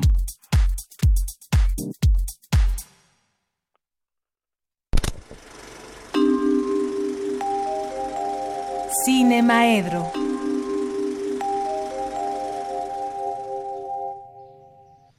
Bien, pues ya estamos en Cinemaedro con el maestro Carlos Narro. ¿Qué tal, Carlos? Te saludo con muchísimo gusto. ¿Cómo estás? Muy bien, ¿y tú? Yo también con mucho gusto de estar aquí con ustedes. Qué bueno. Y jamás me imaginé que me iba a dar tanto gusto oír en Radio Universidad el mambo del Politécnico. Qué bien, ¿verdad? Qué bien sonó. Fíjate que sí, pero yo soy de una época en la que antes del 68 la rivalidad con el Politécnico era tremenda, llegaba a, casi considerarnos enemigos, Si no podíamos este encontrarnos con ellos, en las fiestas había pleitos, en las calles cada quien escogía un equipo distinto, como fuera. Pero el 68 cambió eso. El 68 nos, nos hizo encontrar que los estudiantes teníamos un enemigo común que era el gobierno de, de, Díaz Ordaz. Y entonces bueno pues se volvieron nuestros nuestros colegas nuestros amigos y llegamos a valorar realmente la la importancia que tienen como una gran universidad porque aunque en su nombre no lo diga a diferencia de otros que tienen en su nombre universidad y que solo son institutos de educación el Politécnico tiene todas las características que lo convierten en una gran universidad. Y cuando oí eso, cuando oí que era hoy el 84 aniversario del Poli, como siempre me pasa, digo, no hombre, no preparé, porque hubiera preparado el, este, el Politécnico sale mucho en el cine mexicano. Y en muchas de las películas justo se nota esto que te digo, sale como como la competencia de la universidad, como el conflicto deportivo que puede trascenderse a otros lados y demás. Y bueno, pues hay algunas películas, casi todas malitas, pero que a la luz del tiempo se convierten en, en joyitas de alguna manera. Pero pues no es de lo que vamos a hablar este día. Eh, el día de ayer la Cineteca Nacional hizo el anuncio de que continuando con un convenio que tienen este firmado con el Instituto Nacional de Antropología e Historia, eh, le pusieron al boletín sube cintas independientes. No, no, es la producción del Instituto Nacional de Antropología e Historia, una producción verdaderamente muy muy importante, una producción que va, fue, subieron 13 películas, ya antes habían subido algunas otras, pero ahora sí creo que subieron las grandes joyas del este del archivo etnográfico audiovisual el no ese era el del, el del INI lo que pasa es que este ahorita les digo por qué hice esa confusión. El entre las grandes joyas hay una película que hace muchísimos años que yo no no sabía ni siquiera que la pudiéramos este encontrar. La película se llama Él es Dios. Él es Dios, es una película dirigida por este cuando menos tres grandísimos de los este hombres de la antropología de, de México. Ahora se van a sorprender algunos cuando sepan que Arturo Barman formó parte de la dirección de películas, que Guillermo Bonfil también. Y bueno, para nadie va a ser una sorpresa que el gran Poncho Muñoz él sí, yo creo que el, el más dedicado a la elaboración de documentales etnológicos, antropológicos y demás, este sea uno de los de los directores, de los codirectores de esta de esta película. Esos tres grandes grandes de la cultura mexicana, grandes eh, en los años 50 se conocieron en la escuela, en la Escuela Nacional de Antropología, y entre otras cosas fueron los fundadores del, del primer cineclub de la Escuela Nacional de Antropología. Eh, verdaderamente grande su importancia entonces dentro del campo del, del cine, porque bueno, pues el, el cineclubismo con este con mucho ha sido una actividad clave en la formación de los públicos, clave en la este, exigencia de un cine mexicano de mayor calidad y demás. Entonces, bueno, pues este, el que estuvieran ellos tres juntos, a Guillermo Bonfil, yo creo que todo el mundo lo recuerda, por un libro que todo el mundo cita el, por el título y que yo creo que pocos han leído, el este México Profundo, cuando escucho que este alguien dice el Estados Unidos profundo, digo, pues no entiendo a qué se refiere, ¿no? O sea, obviamente quiere decir que no leyeron el México profundo, que se refiere a eh, la sobrevivencia de toda esa cultura centenaria en, en esta en esta sociedad, en esta sociedad que mira hacia el hacia el occidente, que mira hacia que, que mira hacia Europa, que mira a otros lados y que no se da cuenta de esas profundas raíces que tenemos en donde toda la cultura indígena pues de alguna manera permea muchos de los territorios y a veces este lo, lo despreciamos o no queremos darnos cuenta. Este Arturo Barman, eh, muy conocido también por sus textos sobre el campo mexicano, yo creo que mm, ayúdame a recordar eh, los campesinos hijos predilectos del este del régimen eh, y hay uno de Morelos sobre los campesinos de, de Morelos también. Y este Barban tuvo una importancia también en, Radio Universidad, ¿eh?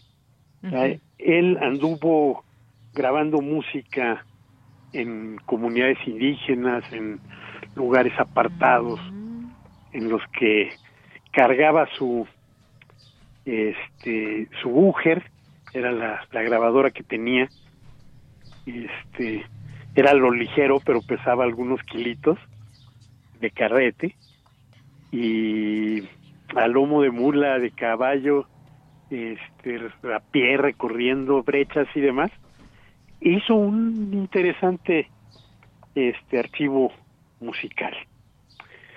Y bueno, pues el gran Poncho Muñoz, que verdaderamente me hace feliz haber tenido la oportunidad de disfrutar de su amistad, ¿no? Una amistad que también tiene que ver con Radio Universidad, porque este eh, José Rovirosa, que llegó a ser director de la Escuela de Cine, también un gran documentalista, el premio de documental de la de la Filmoteca lleva su nombre, eh, me distinguió con su amistad y me llevó con sus amigos. Y sus amigos eran gente enorme, ¿no? Ahí conocí a Oscar Chávez, ahí conocí a, este, a Héctor García, ahí conocí a Nacho López, ahí me hice amigo de Oscar Menéndez, que este, que es también uno de los documentalistas que en esta serie que subieron estos días este, la Cineteca al este al canal que tienen en, en YouTube este es perdóname es que tengo una gata aquí dando lata de las cosas de trabajar en casa. El este bueno pues en esa en esa lista vienen cosas verdaderamente interesantes. Y viene prácticamente eh, una buena parte de la obra de Poncho Muñoz que nos va a permitir saber realmente toda esa gran intuición de antropólogo visual, de investigador utilizando la cámara, de este, de hombre de gran sensibilidad, que era este Poncho, y que en su paso por el archivo etnográfico audiovisual del Instituto Nacional Indigenista, que también dirigió en algún este en algún momento, tuvo una de las más interesantes propuestas, se llamó transferencia de medios, y ahí se este eh, lo acompañaba Carlos Cruz, un, un compañero de la escuela de cine, compañero mío, que también sí, muy muy amigo de todo este grupo, y anduvieron recorriendo las comunidades indígenas dándole este entrenamiento en el uso en aquel momento del dominante en video que era el formato de tres cuartos y lograron que se instalaran isla de edición y se se, este, se dotara con material de grabación con equipo y salieron de ahí también muchas películas interesantes hechas por las propias comunidades. Ajá. ¿Y? Bueno, pues mi recomendación, mi gran recomendación es que busquen el, el canal de la de la Cineteca, el canal de, de lo que están subiendo junto con el Instituto Nacional de Antropología e Historia y que este ahí sin duda busquen Él es Dios, esa es una verdadera, verdadera joya, les va a encantar. En televisión abierta, les recomiendo el este el, sábado en este en TV UNAM en, en la noche del sábado eh, está cuál es el, último tango en París el último tango en París la van a pasar ahí. Y el domingo eh, viene la, la película de Wim Wenders el fin de la violencia muy bien, pues ahí están estas recomendaciones. Muchísimas gracias, Carlos. Te mando un abrazo desde aquí y te vamos a despedir justamente con este mambo politécnico. ¿Te parece bien? Ándale. Lo tengo yo listo también en mi computadora. Ah, escucho la, la, no, no, escuches, está grandiosa la versión de ustedes. Exacto. Muchísimas gracias. Un abrazo. Hasta, luego, un abrazote.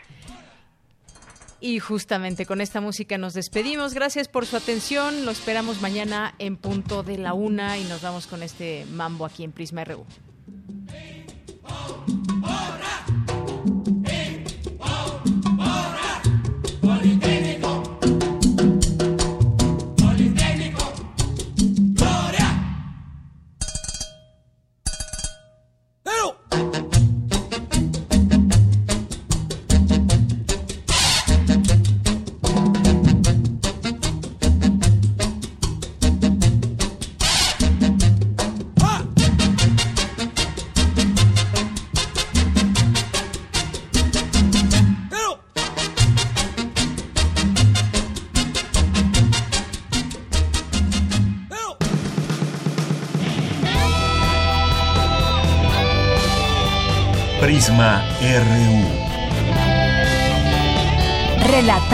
Al mundo.